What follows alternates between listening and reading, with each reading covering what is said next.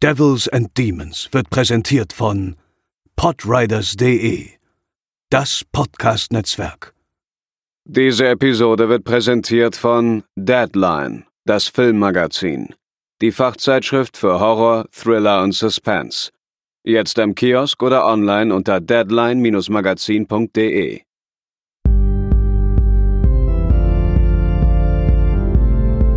They're coming to get you, Barbara.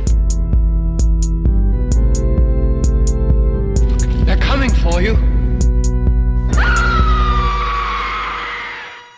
Moin Moin und herzlich willkommen zur 306. Episode von Devils and Demons, eurem Lieblings-Horrorfilm-Podcast. Ich bin Chris und äh, bei mir sind heute zum einen Pascal, Hallo. Theresa Hallo. und der liebe André. Moin. Und ich äh, will gleich äh, zu Beginn für Beruhigung sorgen. Nachdem ich in der letzten Woche ja schon, das ist das Interessante, als wir letzte Woche aufgenommen haben, meine ich mich äh, zu erinnern, dass ich kurz schon erwähnt habe, dass ich nach meiner Zahnreinigung schon wieder Zahnschmerzen bekommen habe. Das war, glaube ich, so, Pascal, ne? Ja, das war doch, du hattest von deiner wirklich nicht so prickelnden Woche erzählt äh, und da war die Zahnschmerzen ein Puzzleteil. Das entwickelte sich dann ähm, hin zum Wochenende zu den schlimmsten Zahnschmerzen, die ich je in meinem Leben hatte. Äh, so dass ich auch wirklich gar nicht mehr schlafen konnte. Und äh, das äh, führte dann letztendlich darauf zurück, äh, dahin zurück, dass ich ähm, mich als Notfall äh, behandeln lassen musste. Und ähm, gestern, ähm, also Dienstag stand unsere Aufnahme, dann ähm, dort rankam. Und bei uns, äh, Pascal, du kennst ja unsere Zahnarztpraxis, äh, waren irgendwie bis auf die Vertretungsärztin alle krank, alle hatten irgendwie Corona und dementsprechend musste Mhm. die eine Zahnärztin gefühlt alle Leute behandeln, die dort aufgekreuzt sind. Die haben dann auch schon da rege telefoniert, ah, können wir den Termin verschieben und so weiter. Deswegen fand ich super nett, dass sie mich da rangelassen haben als Notfall. Ich musste allerdings auch satte viereinhalb Stunden in der Praxis verbringen. Äh, das war richtig krass. Ich saß zum Beispiel eine Stunde auf dem Behandlungsstuhl, ohne dass irgendjemand reinkam in den Raum. Wirklich. Das ist dann halt auch super langweilig, irgendwie, weil auch kein Handyempfang war, irgendwie zu der Zeit. Das war auch das erste Mal, gerade dass ich, fragen, du- dass ich rausgehen musste, um auf Toilette zu gehen und gefragt habe, darf ich mal kurz rausgehen hier? Ich muss jetzt wirklich mal.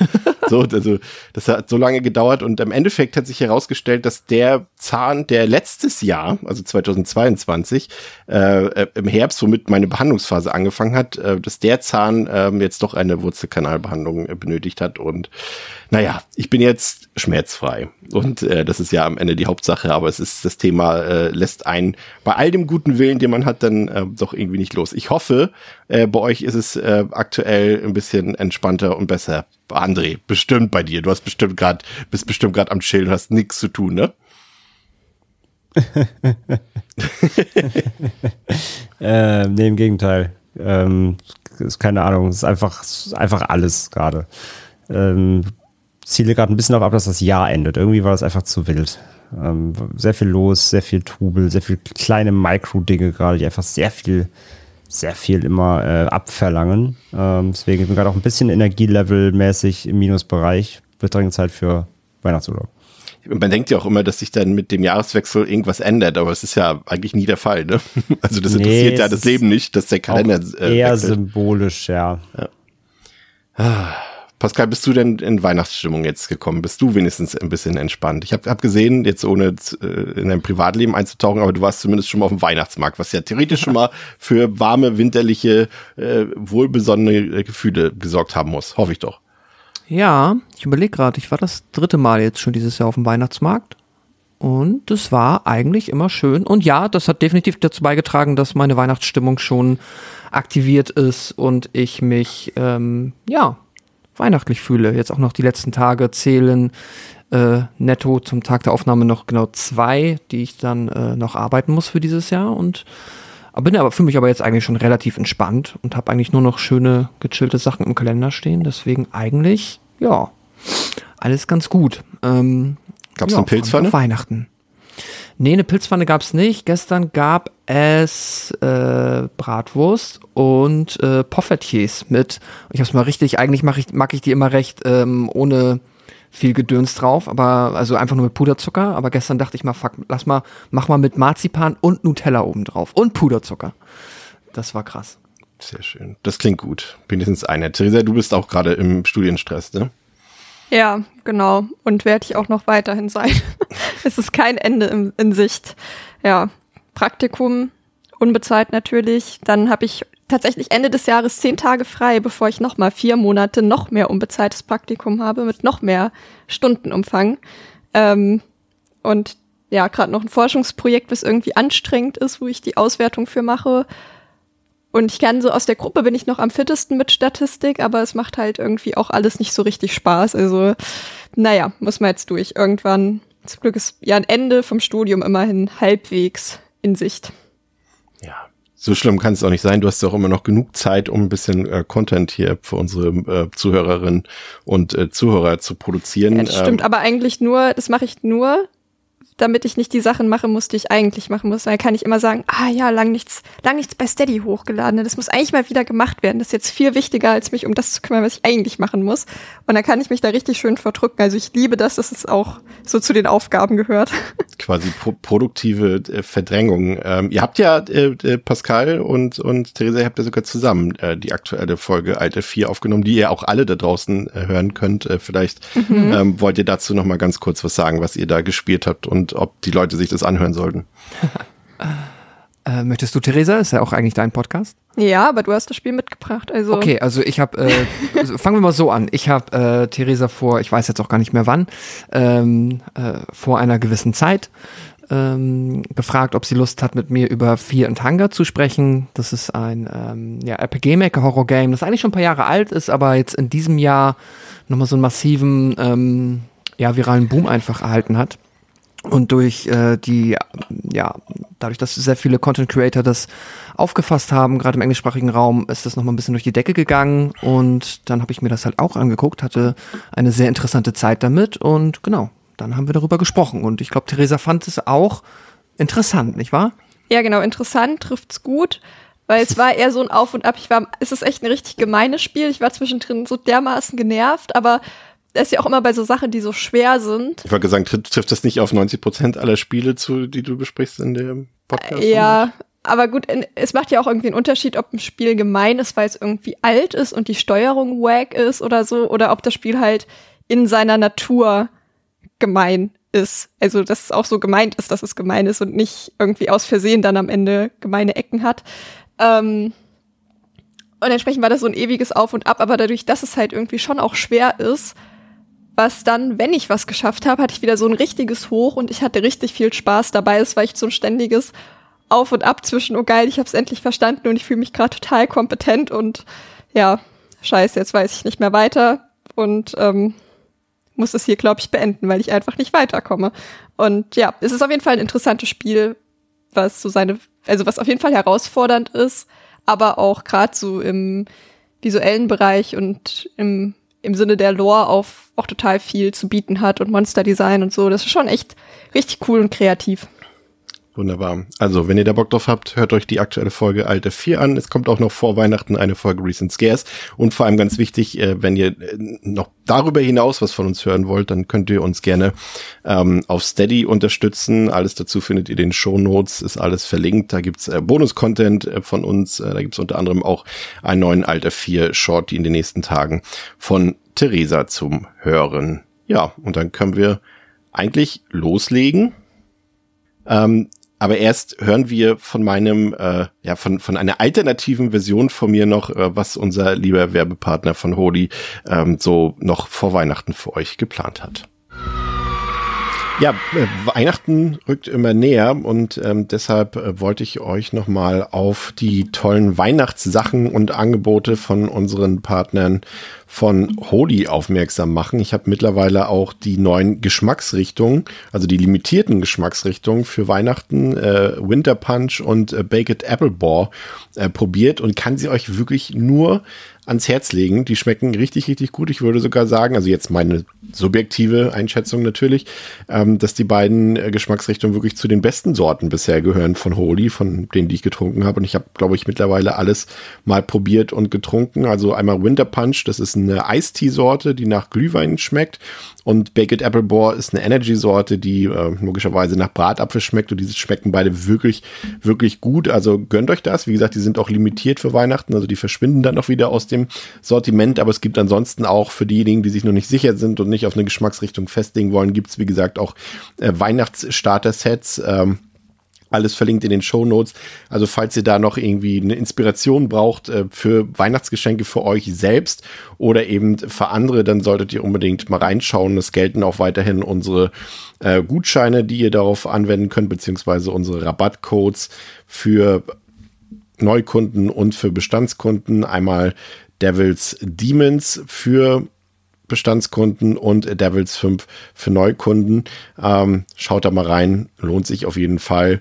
Ähm, wichtig ist nur, wenn ihr bestellen wollt, bitte bis 21.12.13 Uhr, damit die Sachen noch pünktlich zum Weihnachtsfest ankommen. Und wir freuen uns natürlich auch, wenn ihr unsere Rabattcodes benutzt. Damit unterstützt ihr eben auch unseren Podcast. Also schaut da mal rein, Bahodi gibt wieder tolle Sachen und ähm, ja, jetzt geht's weiter mit dem Podcast. Ja, und unser heutiger Film ist ein Film, der sich schon sehr oft gewünscht wurde, der wahrscheinlich ähm, André auch schon ein bisschen überfällig ist bei uns im Programm. Ne? Also wenn man so denkt, ja, Shaun of the Dead und wir sind bei Folge 306, ähm, würde man eigentlich vermuten, hätte irgendwie schon so 200 Folgen vorher dran kommen müssen. Ähm, ja, ich weiß eigentlich gar nicht, warum der erst jetzt dran ist, aber man hebt sich ja auch ein paar gute Sachen äh, für später auf.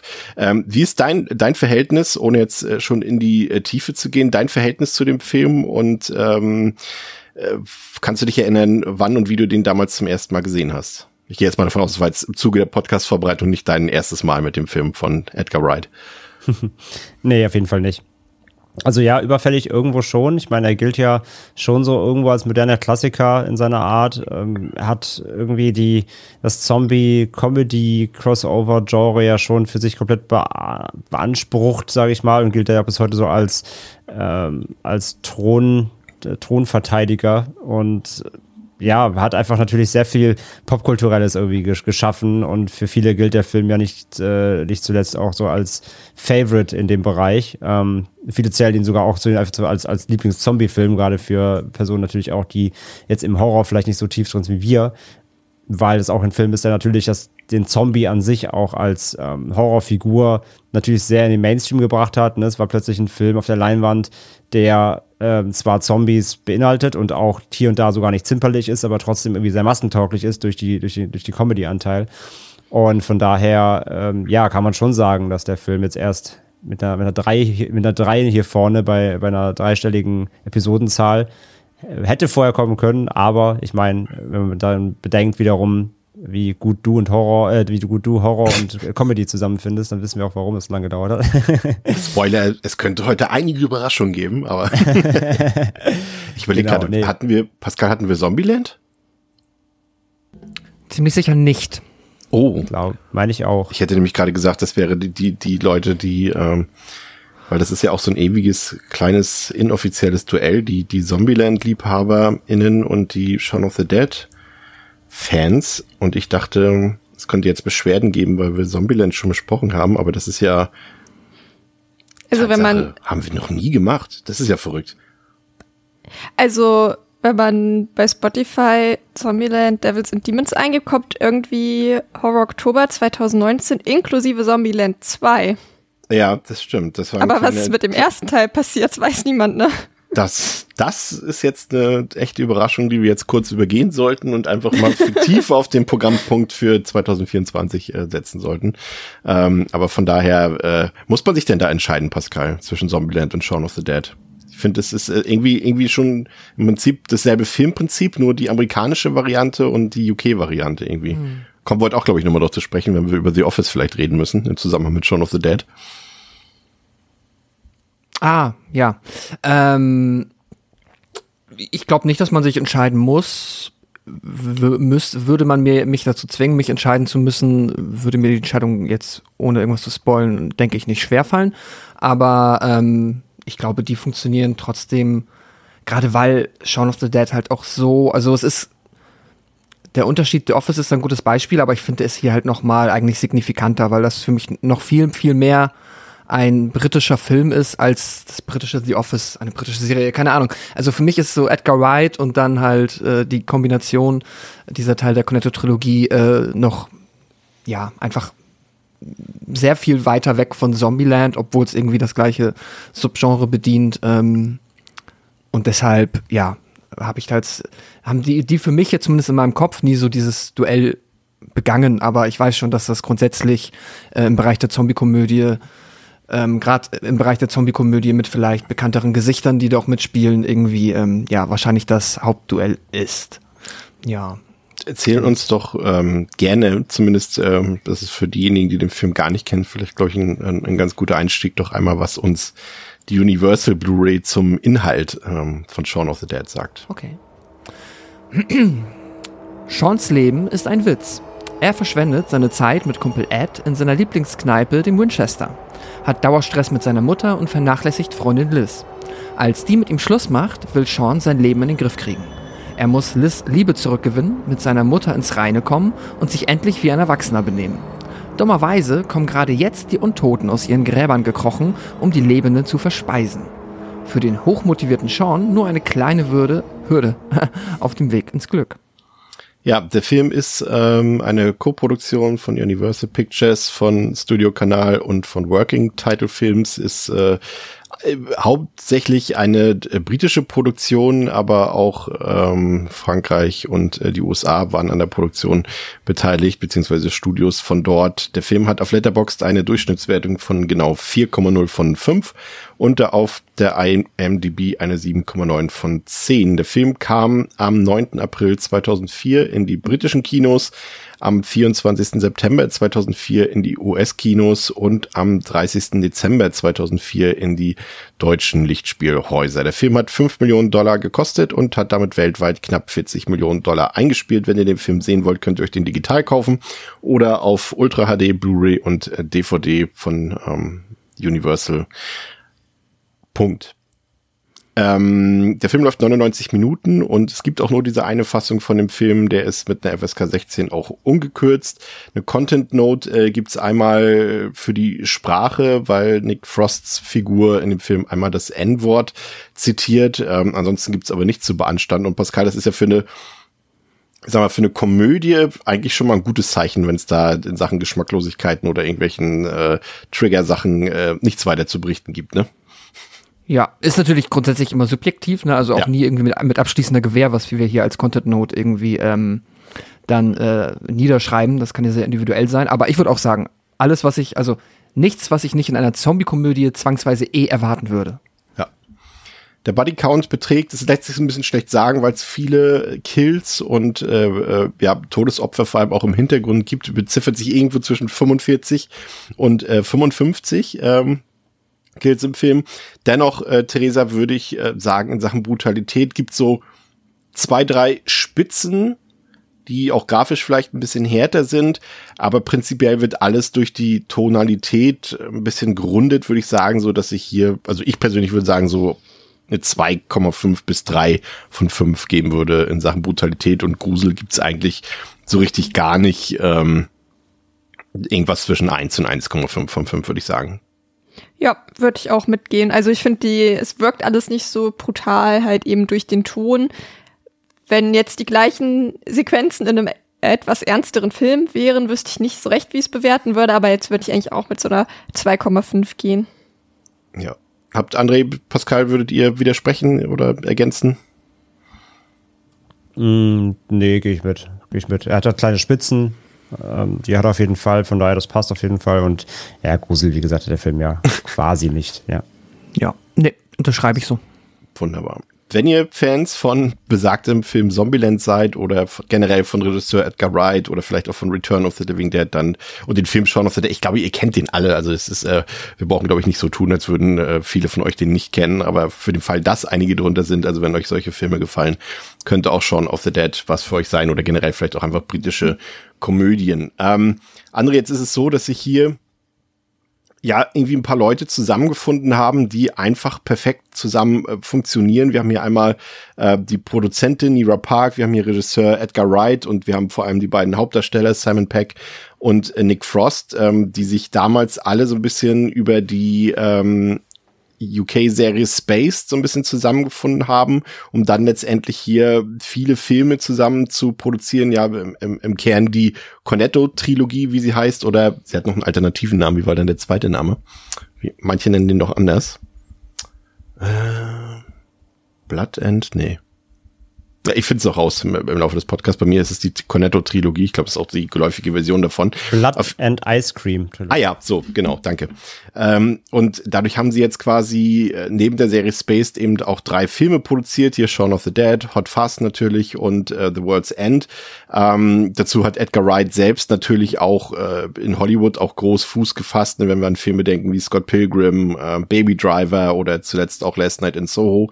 Ähm, da haben sich, äh, ja, ich finde, irgendwie, das ist so ein bisschen so eine Nerd-Connection, kann man das schon so sagen? Also zumindest wenn ich so Interviews mit Edgar Wright sehe, der auch auch Filmlisten und alles Mögliche erstellt. Und Simon Peck und Nick Frost sind, glaube ich, auch ziemliche äh, Geeks oder Nerds, wie auch immer man es nennen will. Ich glaube, da haben, hat sich einfach zusammengefunden, was äh, zusammengehört irgendwie, ne?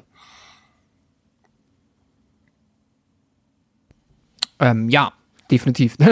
ich, ging die Frage jetzt ja. irgendwas Spez Spezielles? Also ja, die Frage war vielleicht zu lang formuliert. Sie begann mit André.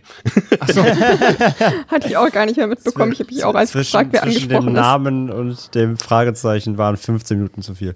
Ähm. ja, aber Pascal, jetzt hast du schon angefangen. Du kannst auch ganz gerne. Ach so, okay, ja. Ähm, äh, ja, ein ähm, ja, äh, definitiv äh, eine perfekte Kombination an Menschen, die hier beteiligt waren. Und ich denke schon, dass das dann auch zu so einem gewissen Punkt halt, also ich habe zumindest immer das Gefühl gehabt, dass halt alle hier Beteiligten auch einfach so, da ja auch dann immer die wiederkehrenden Nebenrollen wirklich auch nur in kurzen Momenten, sagen wir jetzt mal Martin Freeman, gut, Bill Nye hat hier ein bisschen mehr zu tun, aber dass die halt auch sich durch die ganze Trilogie ziehen, das fühlt sich dann immer automatisch so ein bisschen, bisschen wirklich danach an, dass sie halt auch größtenteils halt Freunde zusammenarbeiten. Ja. Und das finde ich immer sehr schön, weil ähm, sonst wird halt, sonst bräuchte man jetzt halt irgendwie in Hotfuss, hätten jetzt Bill Nye und Martin Freeman, die auch sonst wahrscheinlich nicht wenig zu tun haben, auch nicht nochmal auftauchen müssen, um am Anfang nochmal ein Cameo zu geben. So. Und das finde ich immer süß. Und das freut mich dann immer sehr. Ich äh, muss ja gestehen, dass ähm, für mich und das ist ja kein Spoiler in dem Fall, weil wir die anderen beiden Filme zumindest heute nicht besprechen, äh, Hot Fuzz immer noch so ein bisschen die Speerspitze ist dieser Trilogie. Also am Anfang war ich mir immer sicher, okay, Shaun of the Dead ist der beste Film aus der Reihe, aber je öfter ich dann Hot Fuzz gesehen habe, muss ich sagen, den habe ich so richtig äh, zu lieben gelernt, André. Ja, ich tue mich zwischen den beiden auch immer sehr schwer. Ähm, ich versuche sie meist ein bisschen zu trennen, weil das eine ist normal halt eher eben jetzt Sean eine Horrorkomödie und Hot Fuzz geht eher, ist natürlich eher Action ähm, wenn auch vom ähnlichen Stil. Aber ja, die beiden sind bei mir eigentlich immer auch mal so ziemlich gleich auf und kann da auch mal nie für mich genau sagen, welcher für mich da die ähm, Oberhand hat. Ich weiß nur, dass World's End bei mir auf jeden Fall deutlich drunter liegt. Wobei ich ihn auch mal gucken will, weil den habe ich wirklich lange nicht mehr gesehen. Aber, ich finde ihn ein bisschen äh, underrated, muss ich gestehen. Ja. Also der ist natürlich nicht so gut wie die ersten beiden, aber ich finde den jetzt so im Rahmen, also wie gesagt, ich, jetzt sind wir schon bei dem Thema, André, du hast ja vorhin schon eingeleitet, äh, ich und Komödien. Ähm, aber so sag ich mal, also jemand, der wirklich nicht viele Komödien mag, finde ich den immer noch eigentlich ziemlich sehenswert, muss ich sagen. Er, Pascal, du wolltest, glaube ich, auch gerade was dazu sagen. Ich äh, finde, er ähm, leidet halt ein bisschen darunter, dass die beiden ersten Filme der Reihe halt so krass gut sind. Aber das macht den nicht wirklich viel schlechter, finde ich, den dritten. Nee, ich finde auch, ähm, der ist dann halt, ja, es ist wirklich, glaube ich, einfach die Position in dieser Trilogie, die ihn das ein bisschen das Leben schwer macht aber der hat schon vieles, was ich immer noch sehr, sehr gut finde. Und alleine der Auftakt, bevor es dann ja überhaupt in dem Film übernatürlich wird, den finde ich eigentlich schon ziemlich klasse. Und das hätte auch dann eigentlich auf dem Level bleiben können, aber was dann passiert, ist auch nochmal einfach, ähm, ja, ich finde den auch immer noch sehr unterhaltsam. Und ich finde es halt, ich weiß, die haben alle so ein bisschen ihre Art von nennen wir es mal irgendwie Satire drin, auch so gesellschaftskritische Satire. Ja. Aber da ist, finde ich, halt dann ja auch The World Ends auf der Ebene am stärksten. Das finde ich auch cool. Plus, es ist so cool, nach den zwei ersten Filmen dann auf einmal Nick Frost in der ultimativ seriösen Rolle zu sehen. Ja, das macht auch einfach ja, Spaß. Das ist super echt cool. Das ist wirklich gut, ja. Äh, Theresa, äh, hast du alle drei Filme gesehen? Nee, ich habe nur den jetzt gesehen. ah, okay, dann, dann sieh es als Anreiz auf jeden Fall, dir die anderen beiden auch noch anzugucken, wenn dir der hier gefällt. Ähm, das werden wir dann gleich ähm, noch feststellen. Aber den Shaun of the Dead hattest du aber vorher schon mal gesehen, ne? Ja, genau, den habe ich zweimal vorher gesehen, obwohl ich den auch relativ spät erst gesehen habe, weil ich ähm, ja nicht so der größte Fan irgendwie von Zombie-Filmen ja bin und dann dachte ich mir so, oh nee, weiß ich nicht, ob ich das so brauche, hatte ich irgendwie nie so Bock drauf und dann habe ich ihn geguckt und habe mich halt geärgert, dass ich ihn so lange nicht geguckt habe, wie das häufig der Fall ist. Ähm, ich habe häufiger Tucker and Dale vs. Evil geguckt, weil mich da halt so die Grundprämisse mit Slasher-Basis, sag ich mal, eigentlich immer eher angesprochen hat und dachte mir dann halt so, ja gut, das ist jetzt halt mein Shaun of the Dead, warum sollte ich den dann gucken, so mäßig, ne, war mal wieder schön dumm, aber deswegen habe ich nur den geguckt und jetzt halt das dritte Mal insgesamt. Ich finde äh, gerade das Spannende an Shaun of the Dead ist, dass man auch wirklich kein Zombie-Fan sein muss, um das äh, genießen ja. zu können. Weil ich habe, ne, das haben wir jetzt alle festgestellt, wenn wir jetzt hier Zombie-Filme besprechen, äh, denkt man ja schon so, boah, hm, Zombies, ey, ich habe echt genug, haben wir öfter hier schon thematisiert. Und bei Shaun of the Dead habe ich das jetzt in der Vorbereitung nicht einmal gedacht, oh Gott, jetzt kommt wieder ein Zombie-Film, habe ich gar keine Lust drauf, weil das Zombie-Thema ist zwar omnipräsent, aber es trägt nicht zum Gehfallen oder Missfallen des Films bei, finde ich, Theresa. Nee, das finde ich auch nicht. Also, weil, ja, die Zombies ja auch nicht so den Fokus eigentlich also auf den liegt ja nicht der Fokus und auch nicht, wie sie entstanden sind und irgendwie die Geschichte drumherum. Die sind ja eher so ein Mittel zum Zweck, aber eigentlich ja auch komplett austauschbar im Grunde genommen. Das hätte auch ja irgendwie eine Werwolf-Apokalypse sein können. Das wäre total egal gewesen. Ähm, und deswegen, ja, nee, spielt eigentlich, obwohl es ein Zombie-Film ist, gar nicht so eine große Rolle, finde ich. Ja. Und ich glaube, der Unterschied ist, ähm, und, und das ist, glaube ich, der wichtigste Unterschied ein bisschen, ähm, Pascal, warum mir das jetzt zum Beispiel viel mehr liegt als äh, äh unsere Klassiker hier, Scary Movie, äh, um mal ein Beispiel anzuführen, ist eben, dass es bei Shaun of the Dead sich nicht eben auch stellvertretend wie bei Zombieland nicht um so einen Spoof-Film handelt, sondern eben, ja, es ist eine Parodie oder eine Hommage, das ist halt eher, ne? So in dem Sinne, also das mhm. ist, du hast A, werden wir ja gleich noch darauf zu sprechen kommen. Du hast A, irgendwie auch einen, einen gewissen emotionalen Ton mit drin. Du hast auch einen kleinen ernsthaften, wie du schon gesagt hast, gesellschaftskritischen äh, Part mit drin und eben Humor, der auch eben nicht so unter diese Gürtellinie geht, wie es zum Beispiel bei Scary Movie der Fall ist. Und ich glaube, deswegen ähm, ist es halt eine ganz andere Art von, von Komödie und von Humor, ne? Ja, genau. Ähm, ich finde halt auch, der Film äh, ist es natürlich einfach eine Komödie, aber es ist halt eine Komödie, die sich schon vergleichsweise jetzt mit dem Zombie-Thema nicht als Spoof-Movie oder so beschäftigt, sondern schon einfach vergleichsweise seriös. Da gibt es jetzt halt Zombies und dann wird mit denen eigentlich netto so umgegangen wie in anderen Zombie-Filmen. Nur dass halt das alles in, im Rahmen einer Komödie passiert. Und das finde ich sehr erfrischend und hat, denke ich mal, auch einfach, ähm, ja, damals dann ja auch so mit. Ich habe gerade noch mal geguckt, weil mich das interessiert hat. Ich erinnere mich, dass der Film und dann auch das äh, von Max Brooks, was er vor World War Z geschrieben hat, diesen Zombie Survival Guide, ja. das kam ja irgendwie ein Jahr vorher raus, dass das das auch so ein bisschen damals halt losgetreten hat, diesen ähm, Zombie-Hype der Nullerjahre, wo ich dann auch generell das Gefühl hatte, dass äh, auch diese, nenne ich mal, mainstreamigeren und leichter Kam nicht auch das Remake von Dawn of the Dead auch 2004? Oder ist das jetzt, Ach, das, bin äh, ich jetzt falsch? Ich glaube, irgendwie diese kamen alle um relativ. Die, um die Reihe, ja.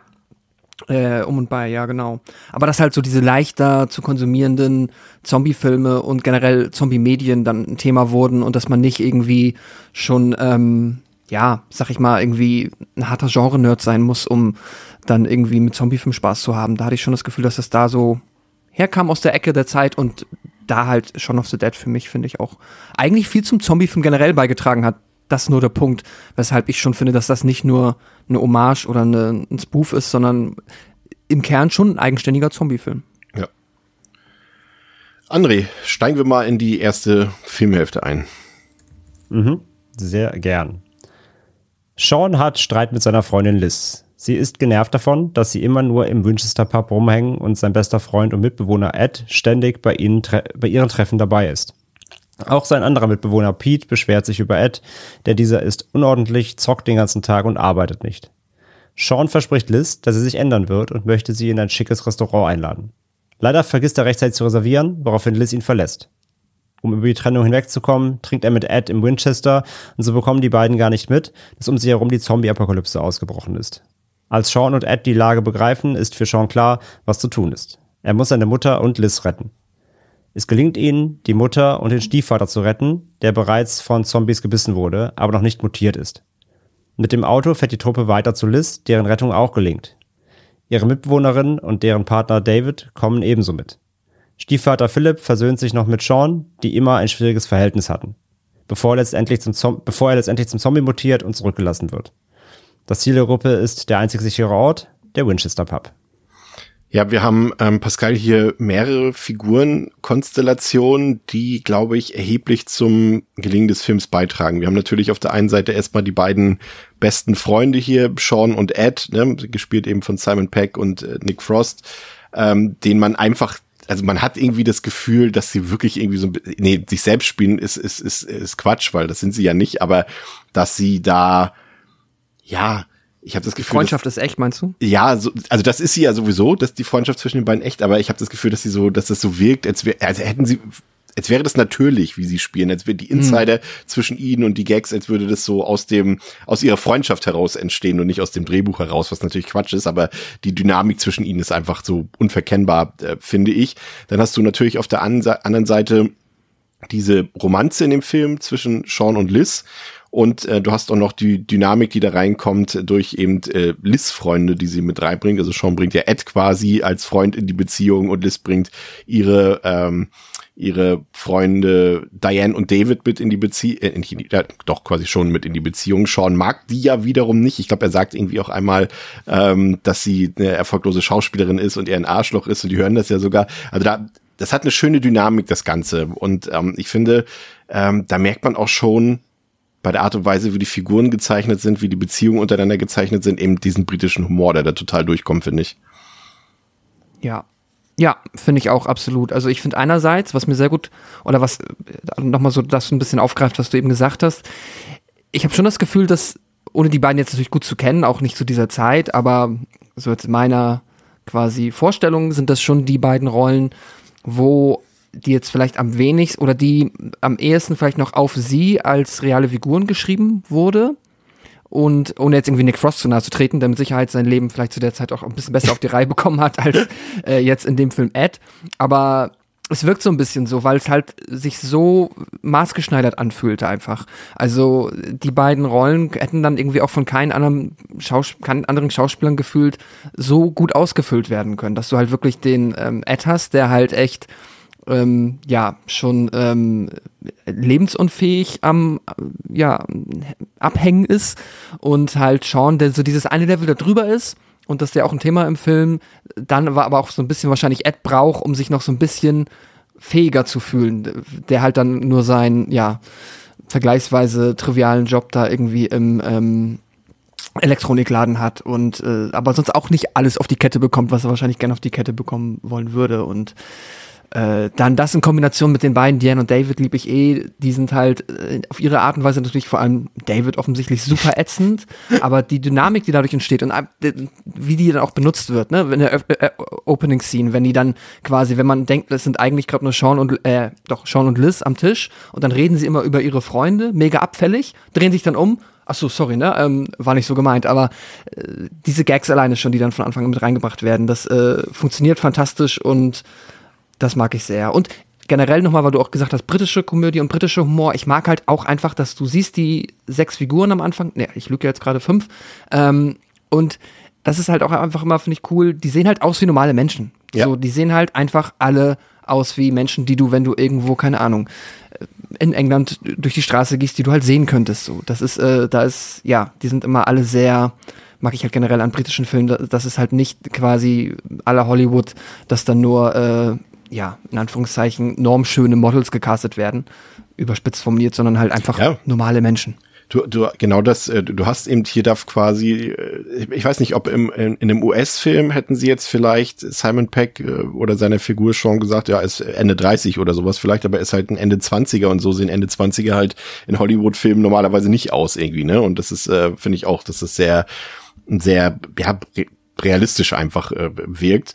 Und auch finde ich an der Figur von Sean äh, Theresa merken wir eben auch, dass da ein bisschen mehr als eine reine Komödie drin steckt, weil das irgendwie auch ja eine Thematik ist, die da drin steckt. Ne? Er, der Sean lebt irgendwie gefühlt immer den gleichen Alltag, der hat so seinen Trott zusammen. Er wird auch so ein bisschen oder so, so eine Mischung aus dem, was Pascal gesagt hat, ne, dass er gleichzeitig mit Ed einen Freund hat, an dem er sich so ein bisschen besser fühlen kann, weil er im Leben halt zumindest ein paar Schritte weiter ist, aber auch gleichzeitig so ein bisschen vielleicht runtergezogen wird, auch gleichzeitig von Ed. Und er eben äh, gar nicht bemerkt, wenn Dinge um ihn herum geschehen, ähm, wie in dem Fall eben äh, selbst eine Zombie-Plage, die ausbricht, er sie nicht bemerkt. Er hat Beziehungsprobleme mit Liz, die sind seit drei Jahren zusammen und kommen absolut überhaupt nicht voran. Er macht nichts aus sich ähm, und seinem Leben und, und seiner Karriere, hat dann halt so, so einen Job, bei dem er quasi gleichgestellt ist mit irgendwelchen äh, 18- oder 19-jährigen Studenten, die auf seiner Ebene arbeiten. Und er lebt halt so, wie es kommt und äh, kümmert sich nicht darum und das ist halt sein Arc dahin, dass er am Ende trotzdem ähm, ein, ein Held im Alltag werden kann. Das finde ich eigentlich äh, durchaus schön geschrieben, was sie hier mit Sean gemacht haben. Ja, auf jeden Fall. Das ist ja auch wieder für die meisten Leute eigentlich näher an der Realität, als wenn er jetzt irgendwie jemand wäre mit einem Job in einer hohen Position, weil es können nun mal nicht alle Leute ihre Traumjobs haben. Es können nicht irgendwie alle Tierarzt und Astronaut sein und Superstar und whatever, was man sich auch immer als Kind wünscht zu sein. Ähm, es geht ja eigentlich den meisten Leuten so, dass man irgendeinen sehr zweckmäßigen Job hat, um halt Geld zu verdienen, den man halt macht. Und ähm, ja, wer halt irgendwie 40 Stunden oder mehr arbeitet, dem wird das wahrscheinlich auch bekannt vorkommen, selbst irgendwie so ein Zombie durch die Gegend zu stuppen und ja, vielleicht gar nicht mehr so viel aufzunehmen und dann auch keine großartige Action im Alltag zu haben und dann vielleicht auch lieber den einfachen Weg wählt und jetzt nicht sagt, ach, wir gehen mal in ein neues Restaurant, sondern einfach sagt, ach nee, komm, da macht's immer Spaß, passt schon, wir gehen da jetzt einfach hin, um mal rauszukommen. Und entsprechend finde ich das eigentlich schon alles sehr relatable, muss ich sagen, und finde es auch da cool, dass sie das irgendwie so realitätsnah gehalten haben und auch, dass die Freundschaften ja irgendwie schon auch ein bisschen ja ambivalent besetzt sind, weil ich meine, es gibt Leute im Freundeskreis, die mag man total gerne. Man weiß, die sind nicht ganz einfach, aber trotzdem mag man sie. Und es ist auch egal, dass andere Leute die vielleicht nicht mögen. Aber man ist irgendwie, kommt trotzdem gut mit denen zurecht. Und ich habe das Gefühl, Ed ist so diese, halt auch so eine Person, Sean weiß, dass der nicht alles gut macht, aber trotzdem sehen wir ja auch, dass er ein guter Freund für ihn ist. Und ich kann es trotzdem nachvollziehen, warum er mit ihm befreundet ist. Ja. Und diese komplette Ausgangslage ist, glaube ich, einfach viel näher an der Realität dran als ähm, ja dreistöckige schöne Häuser, in denen die Leute wohnen. Auch dass die in einer WG leben, finde ich halt auch so geil, weil wenn du in London wohnst und das Gehalt hast, vermutlich von jemandem, der halt in so einem Elektronikmarkt arbeitet, kann ich mir auch vorstellen, dass du kein Geld für eine eigene Wohnung hast, vermutlich. Das ist quasi, sie, sie, sie leben ja letztendlich, ich meine, Ed wohnt da ja eigentlich gar nicht offiziell. Äh, Pete ist ja, äh, gehört ja eigentlich noch damit dazu und du hast das Gefühl, dass es eine, eine Verlängerung ihrer College-Zeit ist. Und nur Pete ja. das eigentlich mitbekommen hat und Sean und Ed irgendwie nicht. Ja, also ähm, genau, und das finde ich halt aber auch cool, weil ich glaube, das ist auch sowas in größeren Städten. Also muss man sich auch überlegen, ob es vielleicht manchmal nicht schlauer ist, mit wem anders zusammen zu wohnen und ob man unbedingt das jetzt braucht, alleine eine Wohnung zu haben, weil man sich es einfach nicht leisten kann unter Umständen. Um, ähm, ja, und das finde ich einfach cool, dass das irgendwie so sehr realitätsnah ist. Ja, und, und obwohl, André, ne, wir haben hier die, die eigentliche Liebesbeziehung zwischen Sean und Liz, lebt dieser Film halt komplett von Sean und Ed und von, von Simon Peck und Nick Frost, die das beide einfach, die, die diesen Film oder diese komplette Trilogie ja letztendlich komplett, na, ich will jetzt nicht sagen auf ihren Schultern tragen, weil eben auch noch ein fähiger Regisseur äh, hinten dran steht ähm, oder sogar davor dran steht. Aber ich liebe es einfach, Frost und Peck beim gemeinsamen Schauspielern zuzugucken. Ich, die beiden haben so eine schöne Harmonie, so eine perfekte Chemie miteinander. Ich, sie hätten mit denen irgendwie noch fünf andere Genres abdecken können, finde ich, in dieser Reihe. Also ich guck, die, guck den beiden einfach super gerne beim Schauspielern zu. Und das aber irgendwie hauptsächlich in der Kombination. Ich denke, wenn ich jetzt an Simon Peck denke, irgendwie, ja, hat natürlich auch in anderen Filmen mitgespielt, jetzt zum Beispiel in der Mission Impossible-Reihe und so. Ähm, ja, ist okay, aber ich finde zusammen unschlagbar, die beiden. Ja, ja, das ist schon, das ist schon du. Das ist wie, keine Ahnung, wie hier wie Jay und Silent Bob quasi. Es gehören halt einfach zusammen, die, die, funktionieren halt super zusammen, die sind eingespielt und das merkst du halt. Und ähm, deswegen, genau, wenn man jetzt irgendwie einen Simon Pack mal woanders sieht, dann ist es halt immer so, ah ja, guck mal, ja, ist Chance to Dead, ne? Du suchst dann irgendwie Nick Frost. ja, genau. Und man, man hat, man verbindet ihn schon irgendwie mit diesen Art von Rollen und auch gerade diesem Duo. Und wie gesagt, die funktionieren einfach zusammen gut und alleine merkst du dann immer so, er ist immer noch ein guter Schauspieler, aber einfach, ähm, ja, er ist, ihm fehlt den Sidekick dann irgendwo. Also die beiden im Duo sind da einfach wirklich super markant, ja. Und sie haben halt auch ein gutes Comedy-Timing zusammen, ne? dadurch, dass sie eben so befreundet sind und sich kennen und äh, Genau. dann können, kannst du halt auch sprachlich so viel machen. Also von daher ist das schon mal ein gutes Vorzeichen. Und André, äh, wir haben ja gesagt, natürlich äh, ist es letztendlich auch eine Hommage an, an viele große Horrorfilme und vor allem Zombie-Filme. Und da gibt's, ich glaube, also wir werden, ne, also liebe Zuhörerinnen und Zuhörer, ähm, verzeiht uns das, dass wir jetzt hier nicht jede einzelne Anspielung, äh, die hier in dem Film steckt, irgendwie erwähnen äh, können. Das ist quasi unmöglich, weil es Hunderte sind. Ähm, aber ich finde, das ist wieder so eine Lösung, André, äh, wie wir sie ja eigentlich bevorzugen. Ne? Wenn du Sachen kennst, dann lachst du und schmunzelst drüber, ne? wenn jetzt irgendwie zum Beispiel schon direkt irgendwie ähm, im, im Opening-Title, wenn das Universal-Logo eingeblendet wird, läuft irgendwie die Musik aus Dawn of the Dead. Wenn Ed irgendwie äh, mit ähm, am Telefon zu Seans äh, Mutter sagt, we're coming to get you, Barbara. Gut, kennen die Leute jetzt spätestens auch aus unserem Intro. Oder irgendwie Sean bei Forey Electric arbeitet, ne? Wir wissen es, Ken Forey ist der Hauptdarsteller in Dawn of the Dead gewesen. Oder das Restaurant, ähm, in dem Sean es verpasst, einen Tisch zu reservieren, ist halt das Fulci Fischrestaurant. Oder äh, am Anfang sehen wir den John Landis äh, Supermarkt und so eine Sachen.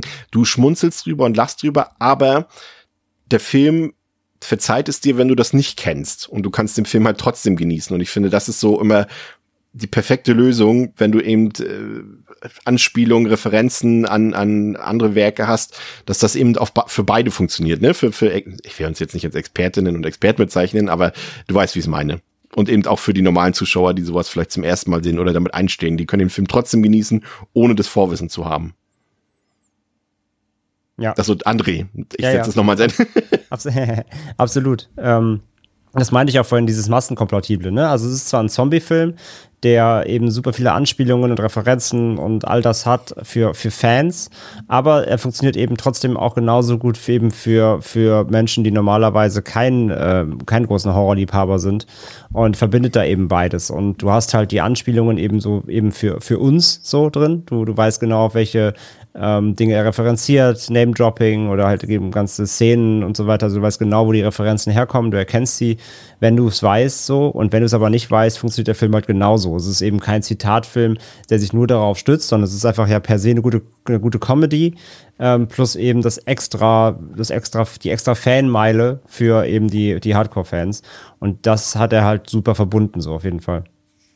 Und Theresa Pascal hat es vorhin ähm, schon erwähnt, ähm, diese Filme, also generell gut für dich jetzt noch unbekannterweise, aber an Shaun of the Dead konntest du es ja schon sehen, ähm, haben eben auch immer einen gesellschaftssatirischen Unterton, ähm, was sie ja im Endeffekt irgendwie auch sich bei George Romero entliehen haben, der ja in seinen Zombie-Filmen auch immer irgendwas noch erzählen wollte, was äh, gesellschaftskritisches oder was politisches. Und hier ist es ja auch so ein bisschen so, dass wir gerade schon in der Eingangssequenz in den Opening Credits irgendwie sehen, okay, die, die Briten oder die Menschen, die sind halt auch schon ohne Zombie-Pandemie, äh, benehmen die sich oder leben sie wie lebende Tote. Und äh, das ist ja etwas, was sich so durch den kompletten Film ähm, zieht, auch wenn wir die Sequenzen sehen, als, als äh, Sean dort ähm, in den Kiosk einkaufen geht und äh, bei seiner zweiten Runde dort, als die Pandemie quasi schon ausgebrochen ist und die Zombies ihn quasi nicht beißen, weil sie mehr oder weniger sein Schlurfen durch den Alltag quasi schon so wahrnehmen, als wäre er schon ein Zombie. Ne? Also ähm, durchaus äh, spannend eigentlich, äh, dass man das halt eben in so einem Film auch noch unterbauen kann, unterbringen kann. Ja, ich find's aber auch da irgendwie, ja, irgendwie voll nachvollziehbar, weil ich glaube, ich sehe auch manchmal so aus, wenn ich so durch die Gegend schluppe. Also nicht immer, aber es gibt so Tage, wenn ich so bemerke, okay, jetzt war der Schlaf auch echt dünne, da gucke ich auch so in der Straßenbahn, versuche ich generell nie irgendwelche Leute anzugucken und sitze dann da einfach und versuche immer so schnell es geht irgendwie wieder raus und dann einfach irgendwo hinschluppen, möglichst unauffällig, ohne dass ich mir selbst auch irgendwelche Gedanken mache. Und ja, ich glaube, es gibt einfach so Tage, wo man halt auch genauso durch die Gegend läuft. Also vielleicht nicht ganz so extrem, aber wo ich mich auch manchmal so ein bisschen zombieartig irgendwie fühle. Und ähm, ja, ich glaube, das ist halt ja schon auch einfach so die Welt, in der wir leben, mit dem Arbeitspensum und dem Stresspensum, was irgendwie offensichtlich die meisten Leute haben. Allein wenn man sich hier in der Runde umhört.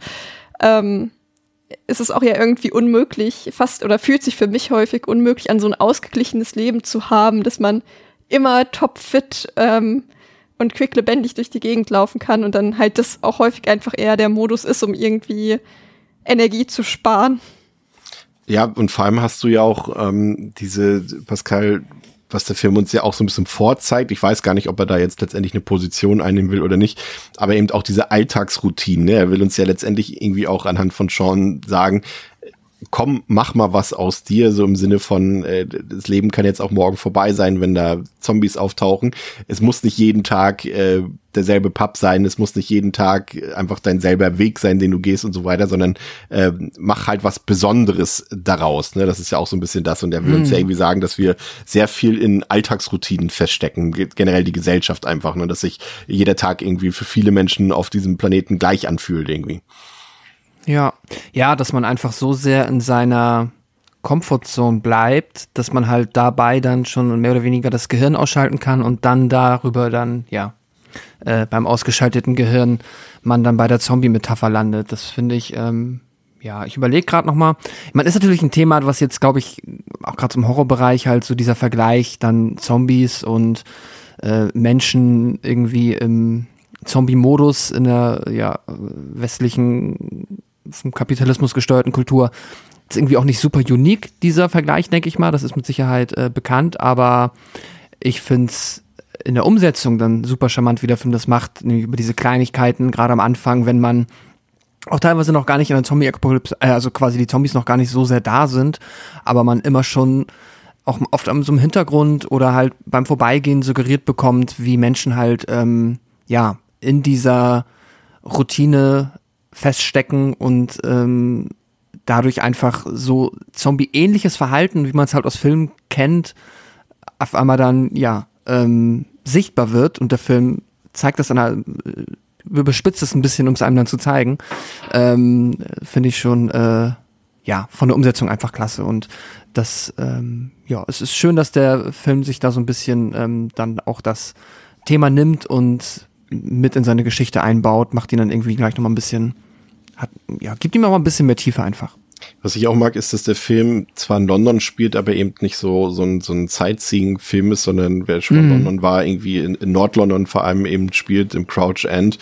Ähm, für diejenigen, die schon mal da waren, quasi ein bisschen nördlich von, von Highbury und Finsbury Park. Und ähm, mag das halt einfach auch, weil man das halt sofort wiedererkennt, wenn man irgendwie schon mal da war. Also hat einfach ein schönes, interessantes Setting. Ähm, und dann kommt André, äh, jemand wie Edgar Wright eben ins Spiel, der hier auch seine Wahnsinn, jetzt sägt hier jemand über mir. Okay. der, jemand, ich hoffe, es ist nicht Leatherface. Ähm, jemand wie Edgar Wright, André, der hier seine visuellen Qualitäten quasi zum ersten Mal, das ist ja quasi, er hat natürlich vorher schon Sachen gemacht, aber das ist hier quasi sein, wie sagt man, sein Sprung ins Rampenlicht sozusagen. Und der bringt hier eine Frische, eine Originalität in das Spiel mit rein. Ne? Wir haben hier ein großartiges Editing. Ich finde seine Transitions zwischen den einzelnen Szenen immer ziemlich genial. Crash-Zooms und viele One-Shots und sowas. Und es ist so ein bisschen das, was irgendwie, äh, ja, es wird so gerne als, als Visual ähm, Comedy ja auch bezeichnet, was er hier macht. Es ist eben nicht nur auf, auf Gags, Zoten, Zitate und so weiter beruht, sondern er allein mit seinen visuellen Stilmitteln auch Comedy erzeugt. Ähm, ich weiß nicht, also ich finde, er hat so einen unverkennbaren Stil. Ich glaube, äh, ich, Baby Driver hattest du, glaube ich, auch gesehen. Ähm, das ist, glaube ich, so ein bisschen gemündet. Ich glaube, das ist sein Höhepunkt, was das, äh, was, was diese mhm. Thematik angeht. Aber ich finde, er hat so einen Stil, der, die muss man natürlich auch wieder mögen. Ne? Das ist natürlich letztendlich Geschmackssache. Aber ich finde es großartig. Und ich entschuldige mich gleichzeitig, falls Sägegeräusche von oben kommen. Ja klar, das ist natürlich unverkennbar, ne? Also das äh, gerade so natürlich, kommen wir später zu, die legendäre ähm, äh, Queen-Szene, ne? So, das, das, das ja. ist ja einfach, das sind Dinge, die ihn ausmachen, die Dinge, die ihn, die ihn zeichnen und natürlich auch für das sind die Elemente, die seine Filme besonders machen. Und gerade auch schon auf Set profitiert er halt, äh, profitiert er total von, gerade weil er so durchgetaktet ist, weil er so gut getimed ist und das alles verbindet er ja mit diesem Stil, mit der Musik, mit dem, ähm, mit der, mit der Tonbildschere immer wieder. Und klar, das zieht er sich ja auch durch, seine Vita. Ähm, aber ich glaube, so bei Sean hat, glaube ich, die breite Öffentlichkeit zum ersten Mal das überhaupt so, so wieder rezipiert, so was er da macht. Und das hebt den Film allein schon mal von der, natürlich von der Machart noch mal auf ein anderes Level, einfach von der ganzen Inszenierung, weil er da einfach so ein guter, ähm, so, ein, so, ein, so ein gutes Händchen für hat, solche Dynamiken zu schaffen. Und ähm, der Film profitiert davon halt total, ja. Also gefällt's dir? Seine Stilistik. Ja, absolut. Ich mag die total. Wie gesagt, es wird dann irgendwann so, also natürlich ist es irgendwann ein Motiv. Und jetzt gerade auch in sowas wie Last Night in Soho war es dann teilweise mir schon wieder auch fast too much in der Verbindung mit Horror und so, das sind andere Themen. Aber an sich, per se, gefällt mir das total klar. Gerade Baby Driver war ja wirklich Perfektion. Ja, gerade wenn dann eben, du hast es schon angedeutet, eben, äh, gerade wenn dann auch die Musik dazukommt, ne, das ist er beherrscht er eben äh, wie kaum anderer Pascal, ne? Ja, ja, definitiv. Ähm, ich mag immer noch, also ich mag auch die äh, aktuelleren Beispiele und auch gerade ja das Editing äh, von Baby Driver finde ich auch fantastisch. Genieße es dann aber auch. Scott Pilgrim ja auch genau. Ähm, genieße es dann aber auch immer wieder in der, also quasi, dass es nicht in der Cornetto-Trilogie, sag ich mal, der Haupt-Selling Point ist und auch nicht so dieses, ähm, also es schlägt dir nicht so ins Gesicht, will ich eigentlich sagen. Es wirkt halt mehr ähm, hier noch ein bisschen, vielleicht, ja, kann man subtiler sagen oder einfach ein bisschen mehr wie so eine Begleiterscheinung, die einfach beim Film ist. So, der hätte mit Sicherheit auch ohne viele der kreativen Editing-Einfälle immer noch gut funktioniert und ist darauf nicht so angewiesen. Vielleicht ist es genau das, was ich sagen möchte. Der funktioniert auch so ähm, und ist auch nicht so, also ich habe nicht das Gefühl, dass das Skript so geschrieben würde, um quasi alles in die Bahn zu lenken, damit Edgar White halt da jetzt komplett nuts gehen kann mit seinen ähm, verschiedenen kreativen Werkzeugen, sondern dass es einfach etwas ist, eine Geschichte, wo er dann im Maße, wie es angebracht ist und halt in einigen Momenten dann mehr, in anderen weniger halt sein, ja, seine Kreativität dann halt mit halt einbringen können. Was mir wirklich jetzt erst zum ersten Mal richtig aufgefallen ist, ist diese Art, wie er Doppeldeutigkeiten in den Film einbaut. Ähm, in dem Sinne, dass du quasi sehr viele Sachen enthalten hast, die eine Wirkung vor Ausbruch der Zombie-Pandemie ähm, hat und Sachen, die danach, also quasi ein Pre- und ein Post-Zombie-Ausbruch, aber ein und dieselbe Sache beschreiben. Das hast du natürlich vor allem in diesem Beispiel, als Sean eben zum Kiosk läuft, ne, da haben wir einmal noch so diesen normalen Ablauf. Ähm, er kommt aus dem Haus und äh, sieht die Leute an sich vorbeigehen, geht in den Kiosk, kauft sich irgendwas, ich glaube eine Cola, bezahlt die und geht wieder nach Hause und so weiter oder geht zur Arbeit weiter. Das ist ja, glaube ich, so im ersten ähm, im ersten Run gewesen und dann das Ganze eben nochmal. Ähm, es läuft exakt genauso ab, nur dass wir eben sehen, draußen ist halt die Apokalypse ausgebrochen. Sean rafft es nicht so ganz, ähm, und, und es läuft aber komplett von der Inszenierung her identisch ab. Und äh, so eine Sache mag ich halt total gerne. Oder dass du halt sehr viele Figuren bei hast, die du siehst als normale Menschen, die dann aber alle gefühlt oder vielleicht sogar tatsächlich, zumindest bei den meisten ist es der Fall, dann nochmal als Zombies später auftauchen und solche Sachen. Und das fand ich halt echt genial, weil da auch viel mit Foreshadowing gearbeitet wird wenn Pete zum Beispiel irgendwie sich, äh, die beiden sind wieder am Zocken und am, am Rummuffen und dann kommt Pete und äh, der halt sein normales, seriöses Leben in Anführungszeichen führt und äh, erzählt so Sachen wie, ähm, ja, ich weiß gar nicht, kommt nicht von der Weihnachtsfeier kann man nicht, aber irgendeine Betriebsfeier und da waren schon so viele krank auf Arbeit. Nee, deswegen, bei ihm sind so viele Leute schon krank auf Arbeit, deswegen muss er halt auch sonntags arbeiten. Und dann beschwert er sich darüber, dass die, die Fronttür schon wieder aufgelassen wurde von den beiden, was erstmal so egal ist, in dem Sinne, man könnte sagen, er ist vielleicht ein bisschen kleinlich, als er mit den beiden meckert. Aber als dann die Zombie-Apokalypse ausgebrochen ist, Theresa, ist es halt relevant, dass die beiden immer die Vordertür auflassen, weil dann plötzlich Zombies bei denen in der Wohnung stehen. Ne? Und ich mag sowas halt, wie das, was, was vorher erzählt wird, plötzlich eine Auswirkung hat auf das, was dann passiert. Und das macht der Film tatsächlich richtig genial, finde ich. Ja, mir fallen jetzt spontan nicht noch mehr Sachen ein, aber ja, es ist mir auch beim Gucken aufgefallen, dass man halt auch Gefühl Oder denkt zum Beispiel an die Schallplatte, die Pete dann aus dem Ja, Fenster ja. wirft, völlig irrelevant, aber dann äh, Ja, benutzen sie genau. sie ein paar Stunden später als Waffe. So solche Dinge halt. Ja, nee, das ist auf jeden Fall echt cool, weil man dann halt auch schon im Film so diesen Moment hat, so, ha, das kenne ich doch. Also man, nicht nur, wenn man halt die Referenzen erkennt, aber man hat halt, ich finde, das ähm, macht auch sowas vom Spaß aus, wenn man den Film guckt, dass man da dann auch schon dafür belohnt wird, wenn man aufgepasst hat. Allein wenn man solche Sachen dann mitbekommt und sich denkt, hey, die habe ich doch eben schon gesehen. Ach, deswegen ist das so. Oder dass man sich direkt denkt, was macht eigentlich Pete? Den gibt's doch auch noch. Oder Ja. ähm, ja genau, dass man das irgendwie dann oder vielleicht selbst auch an so manche Sachen denkt und dann ähm, ja finde ich schon auch cool, einfach das wie das eingebaut ist und macht dann halt einfach noch mal mehr Spaß beim Schauen. Ja, du hast ja allein ne, die Wiederkehr der Figuren, was völlig beiläufig passiert. Du hast, ähm, ich glaube, die, die, die erste Auseinandersetzung mit Zombies haben die beiden ja im Vorgarten und da steht da die junge Frau als in, in der Zombie-Version bei denen im Garten und äh, du merkst dann, warte mal, kenne ich die schon? Und ja, das ist halt äh, die Kassiererin aus den Opening Credits die da einfach bei ihnen plötzlich als Zombie im Vorgarten steht. Oder dass ähm, bei ihnen in der Wohnung plötzlich der Typ steht in der Zombie-Variante, äh, der an der Kasse im Kiosk hinter Sean stand und sich Sachen gekauft hat und solche Sachen. Und das finde ich halt, ähm, ist halt echt cool gemacht irgendwie. Und äh, da sehen wir dann halt auch, ähm, dass der Film durchaus, Pascal, nicht äh, zimperlich ist, ne? wenn ähm, dort äh, äh die junge Frau dort aufgespießt wird und wieder aufsteht, da kommt dieser riesen Zombie-Dude noch dazu. Und das dann halt immer in Kombination mit diesem Comedy-Timing, dass die beiden sich dann äh, äh, Ed und Sean irgendwie erstmal nicht anders zu wehren wissen, außer mit irgendwelchen Gegenständen zu werfen, ne? weil sie auch so jetzt noch nicht so in diese, das noch nicht so ganz realisiert haben, was da jetzt passiert. Und, und ich finde, das ist diese Mischung, weil, so wie du es vorhin gesagt hast, dass das alltägliche Leute sind, ohne Superfähigkeiten, mm. die mhm. jetzt nicht irgendwie besonders sozialisiert sind oder die irgendwas besonders gut können, sondern normale Leute. Das war ja auch, glaube ich, das, was ich meinte, es im Making-of gesehen zu haben, dass sie, dass ähm, Simon Peck und Edgar Wright gesagt haben, hä?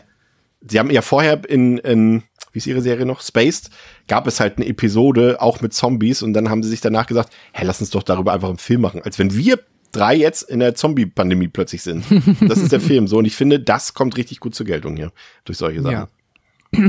Ja, finde ich auch. Ich mag auch, dass die halt einfach ähm, quasi dann auch im Angesicht der Apokalypse nicht auf einmal ähm, ja, dann quasi, wir sind zwar eigentlich, ist der eine quasi äh, ja arbeitslos, äh, Profizocker und der andere äh, äh, arbeitet im Einzelhandel und sobald dann quasi ein Zombie ist, mutieren sie automatisch zum ähm, ja, keine Ahnung, äh, Super Soldier in Anführungszeichen und können natürlich alle mit wissen genau, was sie zu tun haben. Nee, sie, äh, ja, genau, wie du sagst, werfen halt mit Dingen, machen halt äh, natürlich auch natürlich äh, viele Sachen auch albern, also im Sinne von ähm, auch Dinge, die man dann natürlich, also dass sie da halt ganz gechillt irgendwie die Plattenkiste durchwühlen, ist halt einfach super Gag, ist mega witzig, aber ähm, natürlich dann jetzt nicht realistisch so. Da muss man dann dann natürlich den Abspr Abstrich nehmen und sagen, okay, darum geht's in dem Fall nicht, das ist dann halt einfach ein Gag.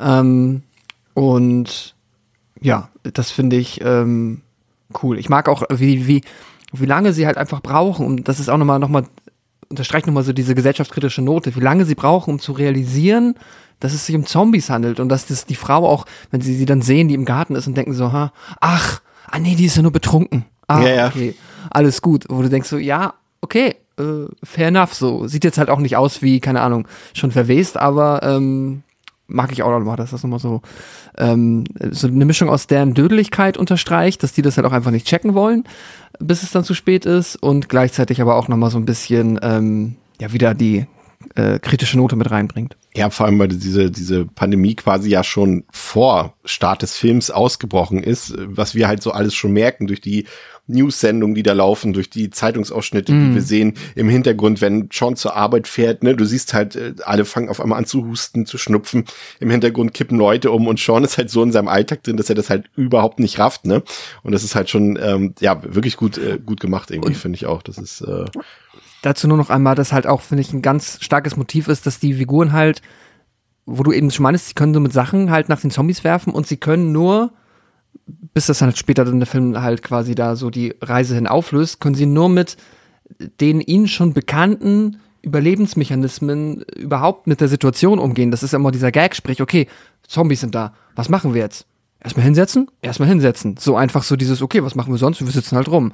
Und dann immer nur zu überlegen, okay, äh, dann halt auch der Hauptgag des Films am Ende, so wie lösen wir das Problem? Wir gehen jetzt zu Winchester. So das ja. Einzige, was wir halt können, das Einzige, was wir kennen, dann wird das hier wahrscheinlich auch drauf anwendbar sein. Wird Zombies sind draußen, lösen. okay, dann gehen wir einfach rein. So. Ja, genau. Ich habe das Restaurant nicht reserviert, wir gehen ins Winchester. So, das ist halt die Lösung, die ich kenne. Das mag ich auch sehr, dass sie halt, dass das eigentlich der Kampf ist, dass sie quasi aus ihrer Komfortzone und aus ihren gelernten Mechanismen rauskommen müssen.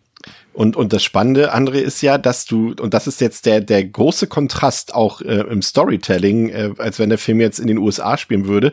Hier hat eben nicht jeder irgendwie eine Knarre, ne? Oder ein Gewehr irgendwie. Die haben zwar dieses eine Gewehr, was später im Winchester äh, noch relevant wird, aber ansonsten in den USA würden sie halt, siehst du, Zombieland irgendwie hat, glaube ich, nach fünf Minuten mit, glaube ich, da schon das erste Gewehr abgefeuert. Und hier äh, geht es halt nicht, weil, ne, wir haben halt andere Waffengesetze, das ist ja nicht so einfach. Hier hat das Militär und die Polizei halt die Behördenwaffen, aber die normalen Bewohner halt nicht, ne? Und das ist halt ähm, auch dann irgendwie für Storytelling relevant, finde ich. Ja, durchaus, auf jeden Fall, klar. Also da muss man sich eben mit, mit irgendwelchen Handwerksgegenständen oder Alltagsgegenständen behelfen ähm, und kann natürlich nicht einfach sinnlos äh, die, durch die Gegend ballern. Und äh, ja, das sehen wir ja dann eben im Film anhand von zahlreichen äh, Dingen, wie sie sich irgendwie versuchen, die, die äh, Überlebenden zu Wehr zu setzen mit verschiedensten Gegenständen, seien es Schallplatten oder sonstiges. Ähm, von daher, ja, auf jeden Fall. Da macht dieser das, das britische Setting auch noch, noch mehr, noch mehr aus für, für die, fürs Vorgehen, sag ich mal, ja. Ja.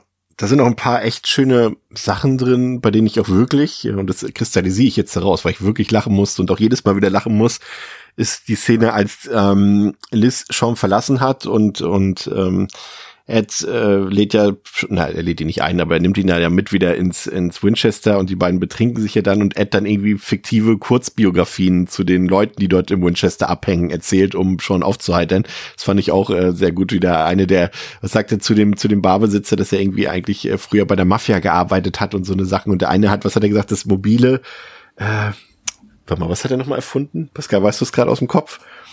Einer von denen. Nee, das, leider. Mal, ich habe es mir, glaube ich, aufgeschrieben. Mo ah, was war das? Die mobile Disco hat er erfunden, genau. Ah, okay. und so eine Sachen. Und, und äh, die sexgeile äh, Nachbarin da, die da sitzt und sowas alles. Also das, äh, das, äh, das mag ich einfach. Und das sind so diese Momente, bei denen halt Frost und Peck sich komplett ausspielen oder wie sie dann eben betrunken den Rückweg vom Winchester gehen Mhm. und gar nicht raffen, dass dort schon Leute gerade gefressen werden draußen und, und solche Sachen.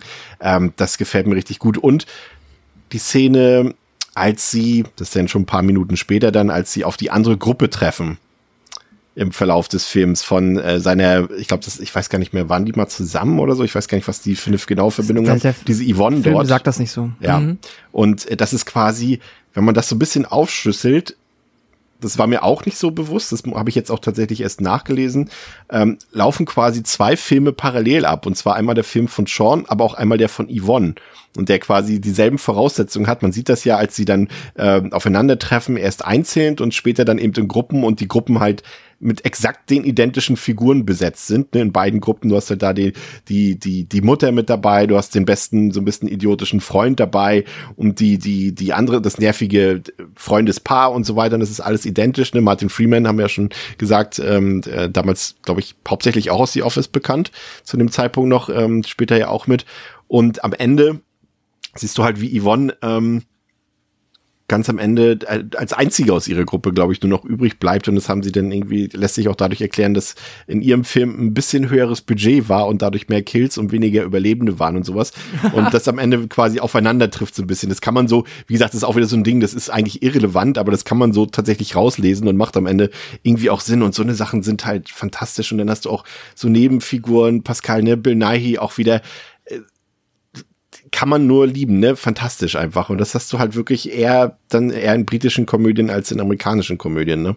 Solche Leute, dass halt auch so die kleinsten Nebenfiguren irgendwie äh, eine große Rolle spielen können. So, egal, ob die nur zehn Sekunden auftauchen, wie hier eben Martin Freeman oder irgendwie Bill Nighy, der zehn Minuten auftaucht, so.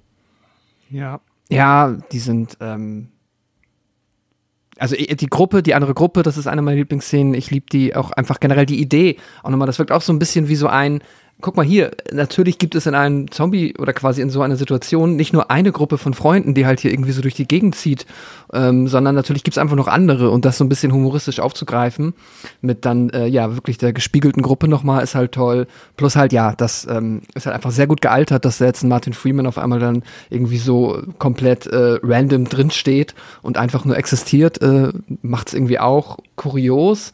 Und Nye plus halt auch einfach Barbara, also die Mutter, die Eltern generell auch fantastisch, weil die auch noch mal so eine schöne Karikatur auf, ja, halt einfach Eltern aus einer anderen Generation irgendwie ähm, einem bieten mit der Mutter, die äh, halt wirklich lieb ist und nett, aber halt auch, auch so komplett in ihrem Modus gefangen ist. Und dann auch so, merkt man immer so in den Kleinigkeiten, wenn sie dann sagt, und Zucker in deinen Tee, ich trinke seit ich neun bin keinen Zucker mehr in meinem Tee. Ähm, und die halt auch genauso nicht wahrhaben wollen, dass gerade eine Zombie-Apokalypse ist. Und natürlich, oh, jetzt wurde ich mal gebissen, aber ich rufe doch nicht den Arzt, so, das äh, schlafe ich quasi einmal drüber und dann äh, bin ich auch schon wieder gesund, ist super. Also Barbara lieb ich und Bill Nye, der ja wirklich eigentlich so mit die, vielleicht neben dem Pete noch so die ätzendste Figur spielen muss, bekommt dann ja auch noch seinen emotionalen Moment plus äh, der Gag, das ist auch einer meiner Lieblingsgags, wenn er halt dann als Zombie noch quasi das Radio ausmacht, weil er diese fürchterliche Musik nicht mehr hören kann, ist er auch schon einfach fucking genial. Ja, auch, auch gut, wie, wie äh, Sean ihn quasi schon, sich schon darauf vorbereitet, ihn zu erschlagen, weil er denkt, dass er schon mutiert ist und sowas. Ja. Ist auch sehr gut. Und äh, wie gesagt, das sind, und das sind so Sachen, die, die, äh, André, die mir gar nicht mal und vielleicht lohnt sich deshalb auch dieser Film einfach auch äh, in, in sich öfter anzusehen, weil da so viele Sachen im Hintergrund auch passieren. Zum Beispiel habe ich auch jetzt bei bei das ist jetzt aber das fünfte Mal, dass ich ihn gesehen habe, äh, gemerkt, dass als sich Sean und seine Mutter äh, zum Beispiel unterhalten in der Wohnung, dass wir da im Hintergrund schon hören, wie Ed ähm, mutwillig äh, und vorsätzlich äh, äh Seans Auto kaputt fährt nur über die Tonspur hören wir das, nur damit er dann in den Jag mit dem Jaguar fahren kann von, von mm, Sean ja, Stiefvater. Ja, ja, stimmt, ja. So eine, so eine Kleinigkeiten. Und das machen, finde ich, macht diesen Film dann auch aus und vor allem besonders rewatchable irgendwie auch. Ja, ja, voll. Also es ist auf jeden Fall ein Film, der voller, voller Details steckt, die man auch leicht übersehen, überhören eben auch kann. Gerade eben durch, durch Edgar Wrights ähm, Hang zum ja, verspielten und auf verschiedensten audiovisuellen Ebenen ähm, agierenden Momenten. Und äh, definitiv, das ist ein Film, wo sich der Rewatch definitiv lohnt, um irgendwie noch kleine Gags zu erkennen, kleine Anspielungen, eben Sachen, wie du sagst, im Hintergrund, die auf den ersten Blick gar nicht in den Fokus rücken und die einem erst im zweiten, vielleicht dritten Mal sogar erst auffallen. Von daher, ja, das ist ein Film, der vollgepackt ist mit solchen Dingen, woraus halt das Trivia lesen oder Podcast hören äh, natürlich auch umso mehr Spaß macht, um dann vielleicht noch eine Sache aufzugreifen, wo man dachte, ach krass, da habe ich ja noch nie darauf geachtet. Ich muss immer an der einen Stelle besonders lachen, als Bill Nighy sagt irgendwie, äh, blablabla, wir sind doch schon geimpft, das haben wir doch vor der Reise zur Isle of Wight gemacht. Und ich weiß bis heute nicht, ob das ein Gag ist oder nicht, weil ich muss immer laut lachen, weil die Isle of Wight ist ja quasi einfach eine Insel neben England sozusagen. Die gehört ja zu Großbritannien dazu. Ja. Und äh, ich, da, da denke ich mir so, warum soll man sich da impfen? Also das ist so, als wenn wir uns impfen würden, um nach Rügen zu oder Fehmarn zu fahren oder sowas. Und ich weiß immer nicht, ob das ein Gag sein soll oder nicht, weil irgendwie vielleicht, das ist vielleicht so ein UK-Insider, dass da vielleicht irgendwas die, Leute, dass das nicht ganz koscher ist, was da auf der Isle of Wight passiert, keine Ahnung. Aber generell ähm, liebe ich den Humor einfach, Theresa. Ist es auch dein Humor, den der Film trifft? Kannst du damit äh, was anfangen? Aber wahrscheinlich schon, sonst hättest du den Film ja auch nicht schon mehrfach geguckt, ne? Ja, schon, obwohl ich schon auch sagen muss, dass ich bemerke, dass andere Sachen jedes Mal zünden. Also, dass dann Sachen, die ich das erste Mal lustig fand, da denke ich beim zweiten Mal schon, nee, lache ich jetzt nicht mehr drüber aber dann fallen einem halt wieder andere Sachen auf und ich glaube, davon lebt der Film. Also es sind halt zum Teil auch irgendwie Gags, die findet man halt nur so beim ersten Mal lustig. Ähm, zum Beispiel einfach allgemein, wenn man das dann halt weiß, okay, da kommt die Zombie-Apokalypse und am Anfang fällt sich Sean auch wie ein Zombie, denkt man so, ach ja, das ist sehr lustig. Beim zweiten Mal habe ich mir schon gedacht so, ja, haha, okay, ne, weiter geht's. Ähm, dafür sind halt andere Sachen aufgefallen. Aber im Großen und Ganzen würde ich schon sagen, ja, das ist halt einfach Humor, den man irgendwie so tut niemandem weh, kann man entspannt gucken und kann eine gute Zeit damit haben. Muss man auch nicht zu viel drüber nachdenken, wenn man es nicht möchte. Das mag ich ja auch immer. Das ist einfach, ja, auf eine Art ein richtig schön einfacher Film. Aber wenn man möchte, kann man halt eben, wie wir es jetzt schon mehrfach gesagt haben, ähm, auf noch so viel mehr achten. Und das ist einfach echt eine richtige Stärke, dass man es aber auch nicht muss. Wenn man einfach Lust hat, sich so berieseln zu lassen, ähm, hat er halt dann auch ein paar eher, ja, plumpere Spaß-Szenen, die halt einfach spaßig sind, ohne drüber nachzudenken. Ich mag das gerne.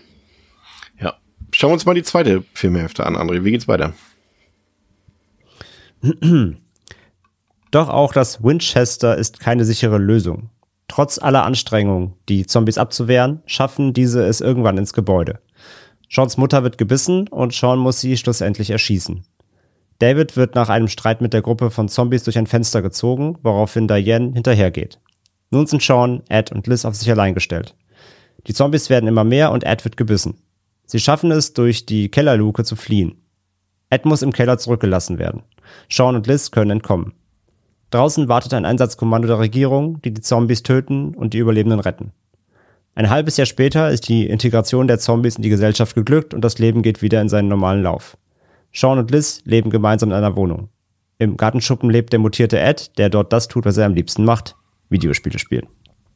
Genau, danke. Ähm, ja, äh, Pascal, ne, wir haben auch schon ein bisschen über den Soundtrack gesprochen, der irgendwie auch total relevant ist, weil er irgendwie zum einen wieder urbritisch ist, ne, wenn wir irgendwie die, die Tracks, die dort laufen, hören, aber sie sind halt auch perfekt getimed, ne, ob's ähm, der Track von Zombie Nation ist, äh, passender Titel, ähm, als ähm, Sean dort mit dem Bus fährt oder eben diese ähm, von André und, und die ja auch schon angesprochene Queen-Sequenz war, als dort Don't Stop Me Now läuft und sie dort den Barbesitzer im Takt sozusagen äh, verdreschen, was auch sehr mutig war, weil beim Dreh wussten sie eben noch gar nicht, ob sie den Song verwenden durf, dürfen. Und sie haben dann wohl bei Brian May, also dem, dem Songwriter und Gitarristen von Queen, äh, halt wirklich gebettelt, dass sie den Song ähm, abspielen dürfen, was ja dann auch äh, gelungen ist. Aber das muss sagen, das sind, äh, das kann Edgar Wright halt auch wie kein anderer, ne? Diese, diese Verbindung aus, aus Bild und äh, Ton sozusagen, aus äh, Musik und Bewegtbild. Ähm, mit diesem Rhythmusgefühl, was da drin steckt. Ne? Wie gesagt, Mhm. wir haben schon gesagt, Baby Driver bringt es natürlich auf die Spitze. Das Ganze dann äh, mit den Montagen, die da enthalten sind. Aber auch hier äh, erkennt man das schon halt, wie großartig das ist. Ich glaube, sie haben ähm, Kopfhörer im Ohr gehabt, äh, damit sie eben äh, passend zum Song eben äh, Big L verdreschen konnten. Der übrigens Stuntman war und darauf bestand, dass er auch mit seinen 70 Jahren diese Rolle äh, noch äh, spielt und sie ihn ordentlich verkloppen durften. Fantastisch. Ja, das ist, äh, ja, das ist halt klasse. Das ist genau das, was dann, ähm, ja, wo sich dann Edgar Wright offensichtlich schon, ja, mit seinen kreativen Stärken irgendwie einbringen konnte und sich austoben, ja, durfte in Anführungszeichen, war wahrscheinlich seine Idee, ähm, und ich mag halt genau, es ist halt, es ist, äh, ich meine jetzt quasi irgendwas im Film zum Takt der Musik zu schneiden, ist jetzt ja vergleichsweise, ähm, ja, ist jetzt nicht unbedingt super inspiriert, Mhm. aber ich, ich mag halt, dass es auch nicht nur darauf hinausläuft. Also, dass es jetzt nicht nur irgendwie das ist, äh, quasi, dass die Schnitte nicht irgendwie zum Takt sind, sondern halt dann noch wirklich genau, das ist schon so eine Art, es ist kein Musical-Film, aber trotzdem ist es eigentlich eine Tanzchoreografie, die dann Ja. am Ende geschieht und das macht's halt so cool, weil der Film das, ähm, ja, so im Vorbeigehen einfach mitnimmt und da jetzt nicht irgendwie ein großes Fass draus gemacht wird, dass es jetzt ein Musikfilm ist. Ähm, das ja, es ist immer dieses schöne, ich finde immer dieses, da, dadurch hat der Film, wenn es halt ein amerikanischer Film, und das soll jetzt immer nicht so negativ klingen, aber jetzt sind wir halt hier und loben so die Stärken des britischen Kinos, deswegen, ähm, und bei dem Film gefällt mir es halt sehr gut. Würde ich jetzt aber denken, wenn es ein amerikanischer Film wäre, dann wäre es dann halt schon ähm, eine sehr viel offensivere Musical-Nummer in Anführungszeichen, der das halt nicht so mit diesem, ich nenne es mal dieses britische Understatement irgendwie mit reinbringt. Dass es halt einfach so etwas ist, was mit dabei ist, ähm, ohne, ähm, ja, dass wir da jetzt halt dann, äh, genau, direkt eine Broadway-Show draus machen.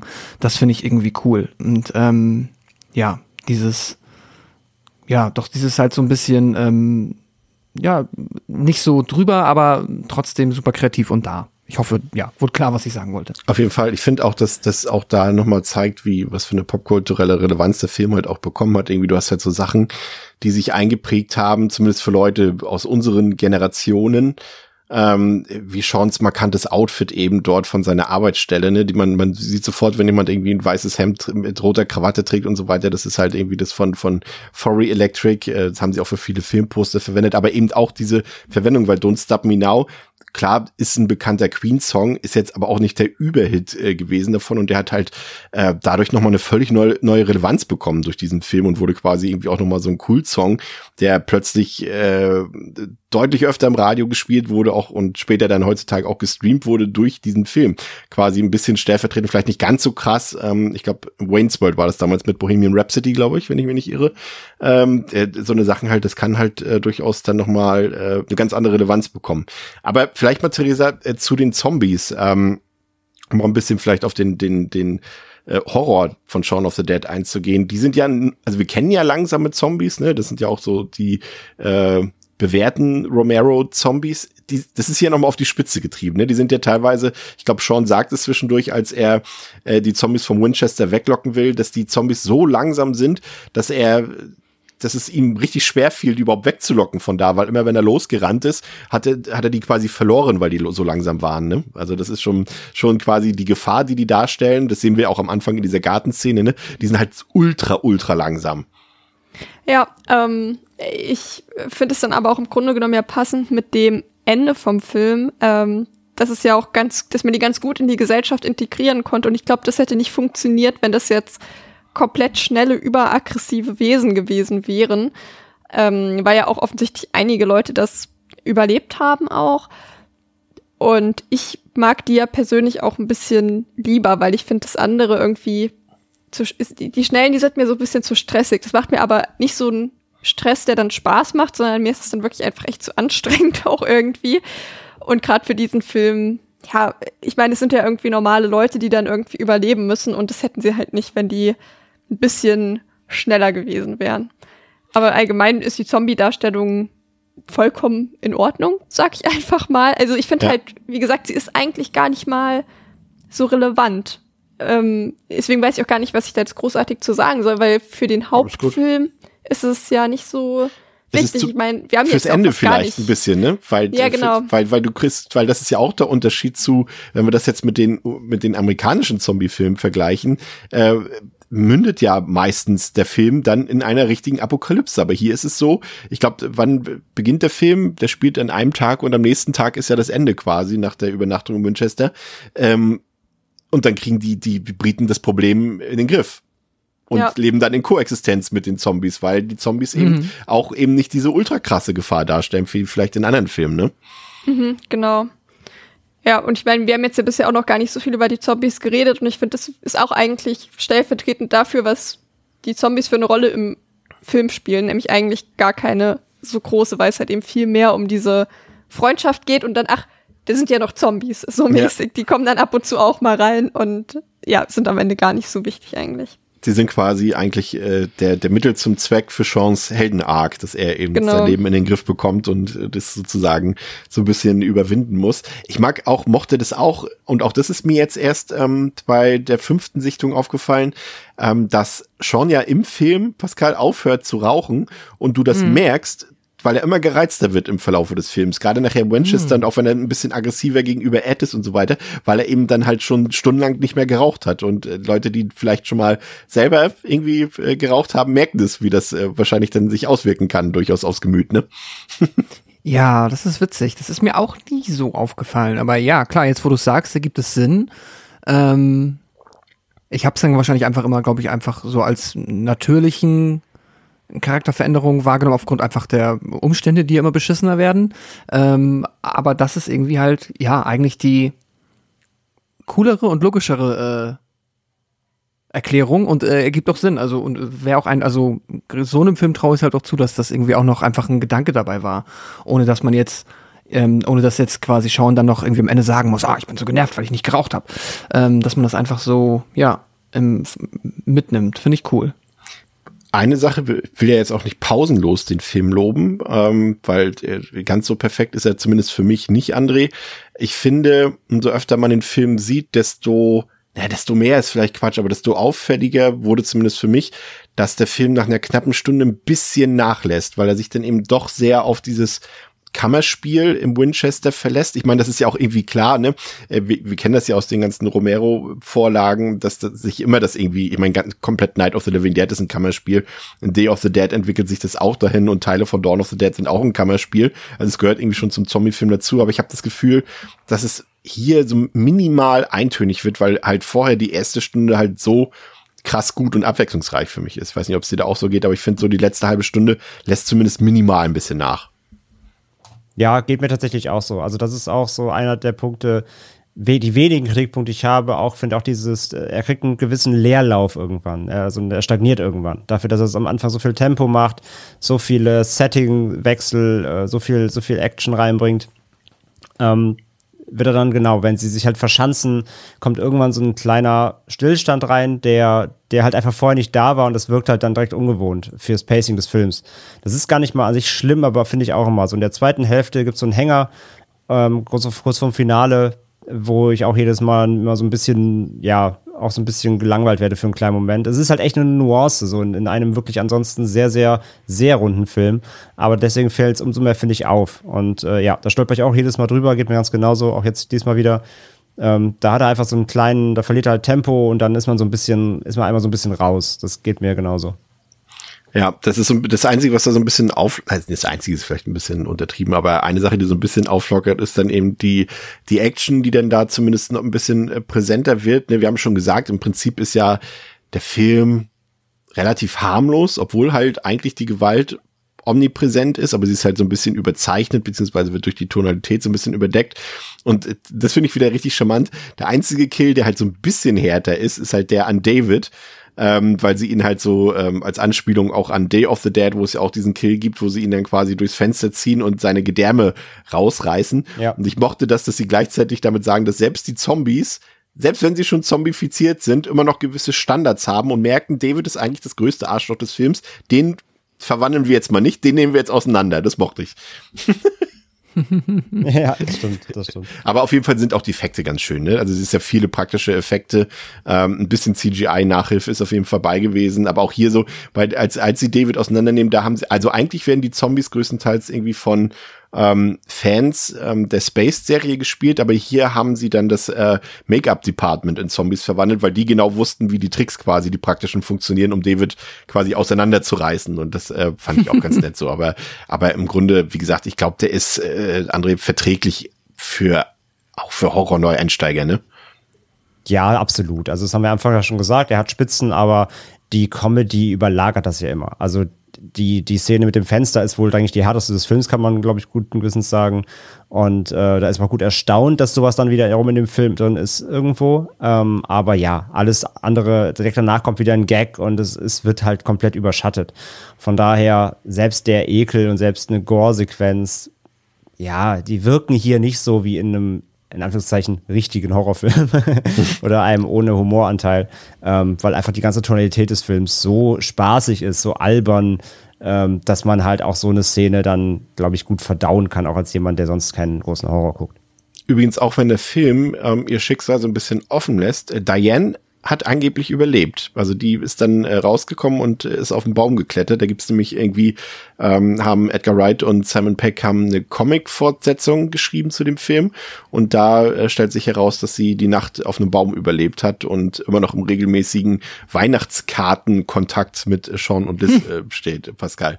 Aber ähm, die, was vielleicht einmal den Punkt verstärkt, dass das letzte Drittel vielleicht etwas abfällt, aber gleichzeitig auch eine Stärke des Films ist, dass er dann eben diese emotionale Komponente eben doch hat. Ne? Pascal, du hast es vorhin gesagt, es gibt diese Szene, in der ähm, Sean Stiefvater sich nochmal bei ihm entschuldigt und nochmal klarstellt, warum mm. er sich immer so verhalten hat. Du hast dann hier äh, die Szene, in der Sean sich von seiner Mutter verabschieden muss und irgendwie natürlich dann auch wieder diesen Trope bedienen muss, wie es in einem Zombie-Film so ist ich muss jetzt eine geliebte Person, bevor sie sich verwandelt, umbringen, was zum einen eben bekannte Tropes sind, das was, jetzt halt mhm. dagegen spricht, aber was dafür spricht eben diese emotionalen Szenen auch eine Bindung ähm, für uns als Zuschauende mit den Figuren erzeugt, ne? was dann letztendlich wieder als Stärke interpretiert werden kann des Films. Weil es ist uns nicht egal, ne? bei Scary Movie, ne, ist immer ein blödes Beispiel, aber da ist uns das im Prinzip egal, weil wenn da eine Figur stirbt, ja, es ist halt keine echte Figur, die da stirbt sozusagen. Und hier,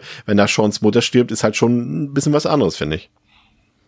Ja, ähm, auf jeden Fall. Ich finde das auch da eigentlich überhaupt nicht, ja, eigentlich auch überhaupt nicht doof. Das, klar, es ist ein Trope, das ähm, ja ist ne, auch schon in den Romero-Filmen bekannt, dass es dann halt äh, immer irgendwann oder sehr oft den Punkt gibt, wo ja, jemand infiziert ist und man weiß, ah, okay, jetzt ist es bald soweit, was machen wir jetzt? Äh, und dann der emotionale Konflikt zwischen der ja pragmatisch äh, richtigen Handlung und dem, man will es aber nicht wahrhaben und auf keinen Fall, bevor es soweit ist. Und ähm, ja, dann äh, finde ich das hier aber trotzdem einfach, keine Ahnung, gut eingewoben, um dann auch nochmal den Konflikt mit äh, dem äh, ja nicht so sympathischen David auf die Spitze zu treiben, in der Kombination mit der Mutter, was auch gut funktioniert. Und mir geht das schon ans Herz einfach dadurch, dass die Figuren halt so gut geschrieben sind, äh, auch mit so viel Leben dann von den SchauspielerInnen gefüllt werden, dass ja die einem halt schon ans Herz wachsen. Das ist gerade so eine Barbara oder so, die ist ja schon eine meiner Lieblingsfiguren im Film, hm. weil die auch so herzensgut ist einfach und dann ja auch sogar irgendwie später ähm, ja, einfach auch, sie ist, ist halt so dieses Klischee der älteren Dame, die auch nicht stören will und nicht irgendwie so, ne, einfach nur so auch da sein will, aber sich jetzt auch nicht in den Mittelpunkt drängen will und es ist ja auch gerade so viel los, ach so, oh, ich wurde auch gebissen. Die übrigens auch ähm, in ihrer Routine festhängt, muss man auch dazu sagen. Ja, genau, genau. Ähm, und das geht dann schon irgendwie, also mir geht das schon vergleichsweise nah, sag ich mal, so im, im Kontext eines, einer vergleichsweise albernen Komödie, so nah wie es dann halt geht dass ähm, Ja, finde ich ist aber immer dann für mich schon auch mit die hohe Kunst halt in einem Film, der wirklich, ja, 90% Komödie ist, dann noch emotionale Momente zu verpacken, die dann auch richtig gut funktionieren. Schafft auch nicht jeder Film und ich finde, das ist hier gut gelungen. Also mir gehen die schon alle sehr nah und trotzdem ich bin dann sehr, sehr froh und erleichtert, oder keine, keine Ahnung, ich weiß es ja schon vorher, aber ich finde es schön, dass äh, sie dann diese kreative Lösung am Ende für Ed gefunden Ja. haben. Die, äh, weil, wenn, weißt du, wenn es dann am Ende nur noch Sean und Liz gewesen wären, dann wäre es irgendwie zu traurig und wiederum, wenn Ed einfach überlebt hätte, hätte es wieder nicht konsequent genug angefühlt. Deshalb finde ich das äh, die perfekte Lösung da in der Hinsicht. Ich finde ohnehin die letzten zehn Minuten, die holen dann noch mal richtig was raus, finde ich. Zum einen, weil du dann natürlich die Emotionalität hast von zwischen Sean und Ed, ne, und die aber dann immer wieder durch das, ne, wenn du nur diese Szene sehen würdest, ähm, in dem sich die beiden quasi voneinander verabschieden und Ed dann wieder losfurzt, ne, und dieser dieser Running Gag quasi wieder auftaucht. Wenn du nur diese Szene sehen würdest, würdest du denken, okay, das ist sowas wie Scary Movie, ist es aber dann gar nicht. Es ist ja eigentlich Ein schöner Furz ist jetzt Quatsch, aber ihr wisst, wie ich es meine. Ne? Es ist halt die Beziehung zwischen den beiden äh, wird dadurch gut zusammengefasst. Und dann hast du aber auch so Sachen bei, dass äh, auch wieder sich der Film gemerkt hat, dass Pete ja mitbekommen hat eigentlich, dass sich äh, Ed und Sean in Winchester treffen wollten und er dann plötzlich als nackter Zombie, so wie er in der Dusche ja hinterlassen wurde, äh, plötzlich da auftaucht und äh, ausgerechnet Ed dann tötet, äh, äh, nicht tötet, beißt. Und, und so viele Sachen, nur dass er dann eben, wie du schon sagst, er, er lebt ja quasi in seiner also so, so, so könnte sich Ed eigentlich sein Zombie-Leben perfekt vorstellen, ne, Pascal? Ja. Er sitzt dort im Gartenhaus, muss nicht arbeiten, äh, muss keine Hausarbeit machen, kann die ganze Zeit Videospiele spielen und dann trotzdem seine Zeit mit Sean verbringen. Also letztendlich ein richtiges Happy End, wenn man so will. Äh, aber auch Ja. diese, diese, ähm, diese News-Sendung und diese Fernsehberichte am Ende, die, die, die quasi Super. die Koexistenz zeigen zwischen Zombies und Menschen, auch großartig gemacht. Nur mal als Beispiel des, äh, dieses, muss man natürlich auch kennen, die Leute, die da zu sehen sind, aber man sieht ja Coldplay dort in dieser einen Fernsehsendung sitzen, Ja. wie sie diese äh, Band Aid kennt ja jeder und sie machen dort einfach ein Zombie Aid, eine Benefizveranstaltung dort und machen dafür Werbung. Und Chris Martin, der Sänger von Coldplay, äh, spielt übrigens auch als Zombie mit am Ende. Ähm, und so eine Sachen halt und das ist halt richtig gut gelöst und ähm, macht es zum einen Happy End, macht charmant, führt irgendwie beide Liebesgeschichten zwischen Sean und Ed und Sean und Liz irgendwie zu einem Happy End und macht letztendlich das komplette Ende für mich völlig rund, Theresa. Ja, total. Also ich fand es auch richtig schön, dass Ed irgendwie nicht gestorben ist, weil klar, er ist irgendwie nicht die sympathischste Figur, aber was ich am Anfang schon gesagt habe, ich finde, er hat schon auch so seine guten Seiten, die man ihm halt echt nicht absprechen kann. Und er ist jetzt halt kein David, dem man den Tod gewünscht hat. Und irgendwie ist es dann schön zu wissen, okay, doch, der, der lebt noch und der macht nicht so viel anderes, als er vermutlich auch normalerweise gemacht hätte. Ähm, ja, und auch, dass er da halt dann bei Liz und Sean halt wohnen kann, hat mich irgendwie auch gefreut und dass es da einfach so ein Happy End gab. Also ich meine, es gab ja trotzdem eben auch gerade mit ähm, dem Tod der Mutter ja schon auch irgendwie wirklich auch eine schwere Szene, finde ich. Aber dass so der Film an sich auf einem freundlichen Ton endet und dass man dann auch, ja, man hat viel Spaß und kann dann auch so in Frieden ins Bett gehen und fühlt sich auch einfach gut am Ende. Und das finde ich bei so einem Film dann schon auch irgendwie wichtig. Und ähm, ja, finde ich gut, dass es da so gelöst wurde, dass am Ende doch alle, ja gut, außer die Mutter halt glücklich sind, aber im Großen und Ganzen, ähm, ja, Sean jetzt auch die Person ist, ja, die er immer sein wollte oder zumindest so Dinge geschafft hat und jetzt irgendwie zufrieden mit Liz ist und irgendwie den Anschein macht, als hätte er seinen Scheiß geregelt bekommen und es freut einfach. Und es ist auch einfach eben schön, was ja auch zwischendrin schon gesagt wurde, dass man hier halt das Szenario hat, okay, man hat diese Zombie, also eine Apokalypse ist es dann ja eigentlich gar nicht. Man hatte diesen Zombie-Einbruch und man konnte das eindämmen und jetzt geht das Leben aber auch weiter. Und ich glaube, so ist es ja auch in der Realität so schlimme Dinge passieren und man arrangiert sich irgendwie damit und dann geht das Leben auch weiter, weil man, ja, irgendwie muss es ja vorwärts gehen und dann macht man halt das Beste draus. Und irgendwie auch schön, dass es dann noch so, ja, einzelne Bereiche gibt, wo die Leute dann auch wirklich irgendwie nützlich sind und dann hat man auch wirklich das Gefühl, okay, diese Gesellschaft funktioniert so jetzt auch wieder und ja, finde ich gut, finde ich richtig gut. André, für dich auch zufriedenstellend zu Ende gebracht und gerne hinleiten schon zu deinem Fazit. Ja, äh, absolut, finde ich auch. Und auch was Theresa sagt, so, das ist so, sie haben halt die, die, sie haben die Apokalypse durchgemacht und jetzt können sie äh, einer neuen Zukunft entgegenblicken. Irgendwie so eine kleine Verarbeitungsthematik. Eigentlich kann man das schon auf der Note ähm, dann enden, obwohl davor eben ein, zwei Sachen passieren, die ähm, eine Dramaturgie haben, die man dem Film auch, auch gar nicht erst zutraut, neben dem Gore. Ähm, noch so eine, das sind doch einfach Charaktere, auch zumindest erstmal vor dem Sterben, die man vorher schon irgendwie äh, ins Herz geschlossen hat oder so. Ähm, von daher, da nimmt er auch nochmal ein bisschen Dramaturgie mit und endet dann aber eben genau auf dieser positiven Note und dann doch eben Happy End zu machen. Und natürlich auch mit dem Gag dann eben, dass, ähm, dass er jetzt bei ihm im Gartenhaus chillt und zockt als Zombie. Äh, das gehört natürlich dazu. Äh, die beiden kann man natürlich auch nicht trennen. Ne? Von daher darf er weiter noch hausieren. Nee, auf jeden Fall. Ich finde auch. Also wie gesagt, das, der, der Hänger ist davor das Finale an sich und der Abschluss ist aber dann, ähm, finde ich, absolut rund und kann man auf jeden Fall so stehen lassen. Ähm, ja, dann Fazit für mich auf jeden Fall. Ich finde Shaun of the Dead ist halt wirklich ein Unikat, so in dem, was er ist und nicht bis, äh, nicht ohne Grund halt bis heute so gefeiert und äh, in diesem Subgenre halt einfach, wie gesagt, der, der Genrekönig hat er sich halt erarbeitet und ähm, finde ich halt auf jeden Fall auch bis heute eine von Edgar Wrights einfach komplett besten Arbeiten, weil es einfach, weil es einfach smart ist, weil es smart erzählt ist, weil es sich smart halt im Genre bedient, ähm, genug liefert für Fans, aber eben auch alle die, die quasi zitierten Originale gar nicht kennen. Ähm, der Film hat wirklich ein tolles Pacing, ist äh, schön durchge, durchge, durchgestrafft, ähm, mit einem hohen Tempo, aber nie eins, was sich verstolpert, weil Wright eben so gut daran ist, das dann auch so temporeich wirklich äh, zu inszenieren, ohne, ohne aber unübersichtlich zu werden. Und halt die Gags sind gut, die Insider sind gut. Ähm, deswegen, der Cast ist super, das funktioniert alles. Es baut alles aufeinander auf und ähm, profitiert. Das eine profitiert irgendwie komplett vom anderen in dem Film. Und deswegen ja. ist er auch so, so, ja, so wirkt der halt wirklich so rund. Und für mich auch halt der einzige Hänger, so ein bisschen eben im letzten Drittel, so, wo er dann ein bisschen Tempo mal runternimmt, wo er sich dann so ein bisschen einbunkert. Das ist halt ungewohnt für den Film, weil er vorher so, so hoch frequentiert auch neue Locations aufgemacht hat. Und ähm, das ist aber halt Meckern auf hohem Niveau bei einem Film, der echt fast kaum Fehler macht, so oder der einfach so viel Spaß macht, dass man sie ähm, getrost einfach auch gerne mal ignoriert, selbst wenn man einen ähm, irgendwie hätte. Ähm, von daher, Chance to Dead für mich absolut ähm, ein, ein Unikum, wie gesagt, und macht bis heute Spaß, klappt, geht auch immer wieder gut rein und kriegt von mir viereinhalb von fünf Sternen.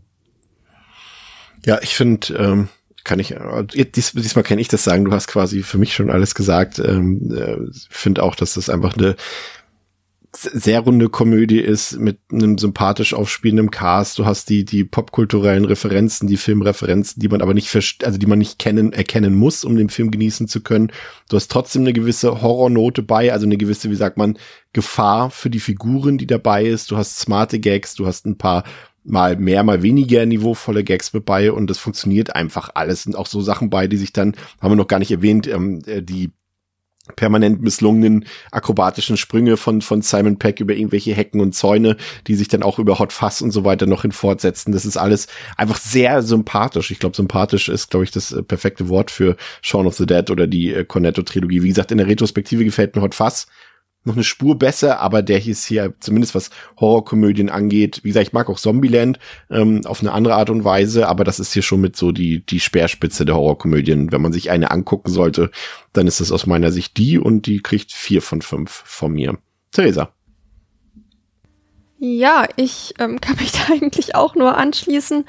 Mm, ich würde mit vier von fünf gehen. Ich kann das gar nicht so richtig beschreiben, warum es keine viereinhalb oder fünf von fünf sind. Ich glaube, das ist dann immer so ein Wertungsbereich. Gerade so die fünf von fünf, das ist eher eine Gefühlssache. Ob man, ist bei mir häufig so dieses Gefühl, was ein Film bei mir hinterlassen hat. Und so diesen Impact hat der Film auf mich dann irgendwie doch nicht. Und finde halt eben auch, dass sich manche Sachen dann halt im Rewatch bisschen abnutzen und auch, dass die zweite Hälfte ja ein bisschen zackiger sein könnte, aber allgemein habe ich auch eigentlich fast nichts zu meckern. Also ich könnte mir jetzt irgendwas ausdenken, um das zu rechtfertigen, aber ich glaube, es ist jetzt eher so eine gefühlte Sache, als was, was ich richtig untermauern kann, dass ich da irgendwie mit der vier von fünf gehe. Ich glaube, mir fehlt halt einfach so ein bisschen, dass, dass der Film mich so richtig mitnimmt, damit ich den noch höher bewerten würde, glaube ich. Ja, vier von fünf. Pascal, deine abschließenden Worte. Ja, ähm, Genau, noch einmal nur auch noch mal ein letztes Lob nochmal von mir für das Ende, beziehungsweise halt dann äh, die Integration der Zombies in die Gesellschaft. Ich finde, das ist halt auch nochmal, wo wir jetzt schon so oft äh, diese ähm, unterschwellige Gesellschaftskritik angesprochen haben, finde ich auch nochmal einfach so eine fantastische Klammer, weil es ist lustig, es ist ein guter Gag und gleichzeitig auch nochmal so ein zynischer Kommentar darauf, dass es überhaupt möglich ist, dass wir in unserer Gesellschaft halt, ja, theoretisch ähm, halt Zombies eigentlich schon auch im Berufsleben und so sinnvoll einsetzen können, dass sie eigentlich ja von jetzt halt der blöden Beißerei abgesehen äh, wertvolle Teile der Gesellschaft werden können. Ist auch nochmal so, so ein schöner, beißender britischer Humor, so ein zynischer Kommentar, das mag ich sehr, genau. Und ansonsten, ja, ähm, ich liebe den Film sehr, wie halt auch generell die Cornetto-Trilogie. Bei mir ist es immer so, ähm, wenn ich Shaun of the Dead geguckt habe, sage ich immer, das ist mein Liebster aus der Reihe. Und wenn ich dann Hot Fuzz geguckt habe, sage ich wieder, das ist mein Liebster aus der Reihe. Ähm, ich kann die für mich äh, abschließend nie irgendwie einordnen. Ich, ja, deswegen lasse ich es auch einfach. Und ähm, mag den Film aber sehr, sehr, sehr. Ich äh, habe ja, immer wieder sehr viel Spaß mit dem Film. Es ist für mich auch ein Feelgood-Film einfach. Ich gucke den einfach gerne, lasse den gerne, generell halt eigentlich alle drei Filme, lasse die einfach gerne laufen, mindestens einmal im Jahr und ähm, freue mich dann einfach am Humor, am Stil und auch so ein bisschen einfach am Vibe, der da halt irgendwie auf mich überspringt. Und genau, jetzt bin ich gerade sehr dankbar für das, was Theresa eben gesagt hat, denn genau so kann ich auch dann äh, meine Bewertung untermauern, denn es ist auch bei mir so, wenn ich dann halt die 5 gebe, ist das irgendwie eine Gefühlssache. Da muss ich halt einen Film schon sehr, sehr lieb haben und es muss sich irgendwie alles sehr gut anfühlen und das tut es ja einfach für mich. Und ähm, genau, deswegen, wie auch vielleicht noch einem anderen Film aus dieser Trilogie, gebe ich dem sehr gerne fünf Sterne und ein Herz, weil ich habe nichts zu kritisieren und ähm, habe den Film aber, ja, hat irgendwie einen sehr, sehr wichtigen Platz einfach in meinem Filmleben. So, deswegen passt das für mich. Wunderbar. Na, da haben wir das doch. Oh, ich habe das Herz vergessen natürlich. Ein Herz Oh. oh. ich auch, klar. Wir werden dann nächstes Jahr prüfen, ob Zombieland auch ein Herz äh, verdient hat. Ähm, nächste Woche prüfen wir was anderes. Da wird es dann auch ein bisschen geschmackloser. Vielleicht nicht weniger komödiantisch, aber anders komödiantisch, denn wir werden uns mit äh, Jack Frost äh, beschäftigen. Äh, nicht verwechseln bitte den Film. Da gibt's eine Horrorversion von und es gibt auch irgendwie so einen Kinderfilm, glaube ich, auch mit einem Schneemann, aber der ist äh, ein bisschen lieber als der, über den wir nächste Woche sprechen. Also freut euch ähm, da schon drauf. Vielen Dank für eure Aufmerksamkeit. Wir hoffen, ihr hattet sehr viel Spaß. Ähm, schaut bei uns im Discord vorbei, schaut auf Steady vorbei und dann hören wir uns nächste Woche vor dem Heiligen Fest nochmal. Macht's gut, bis zum nächsten Mal. Ciao, ciao. Tschüss. Tschüss. Ciao, ciao.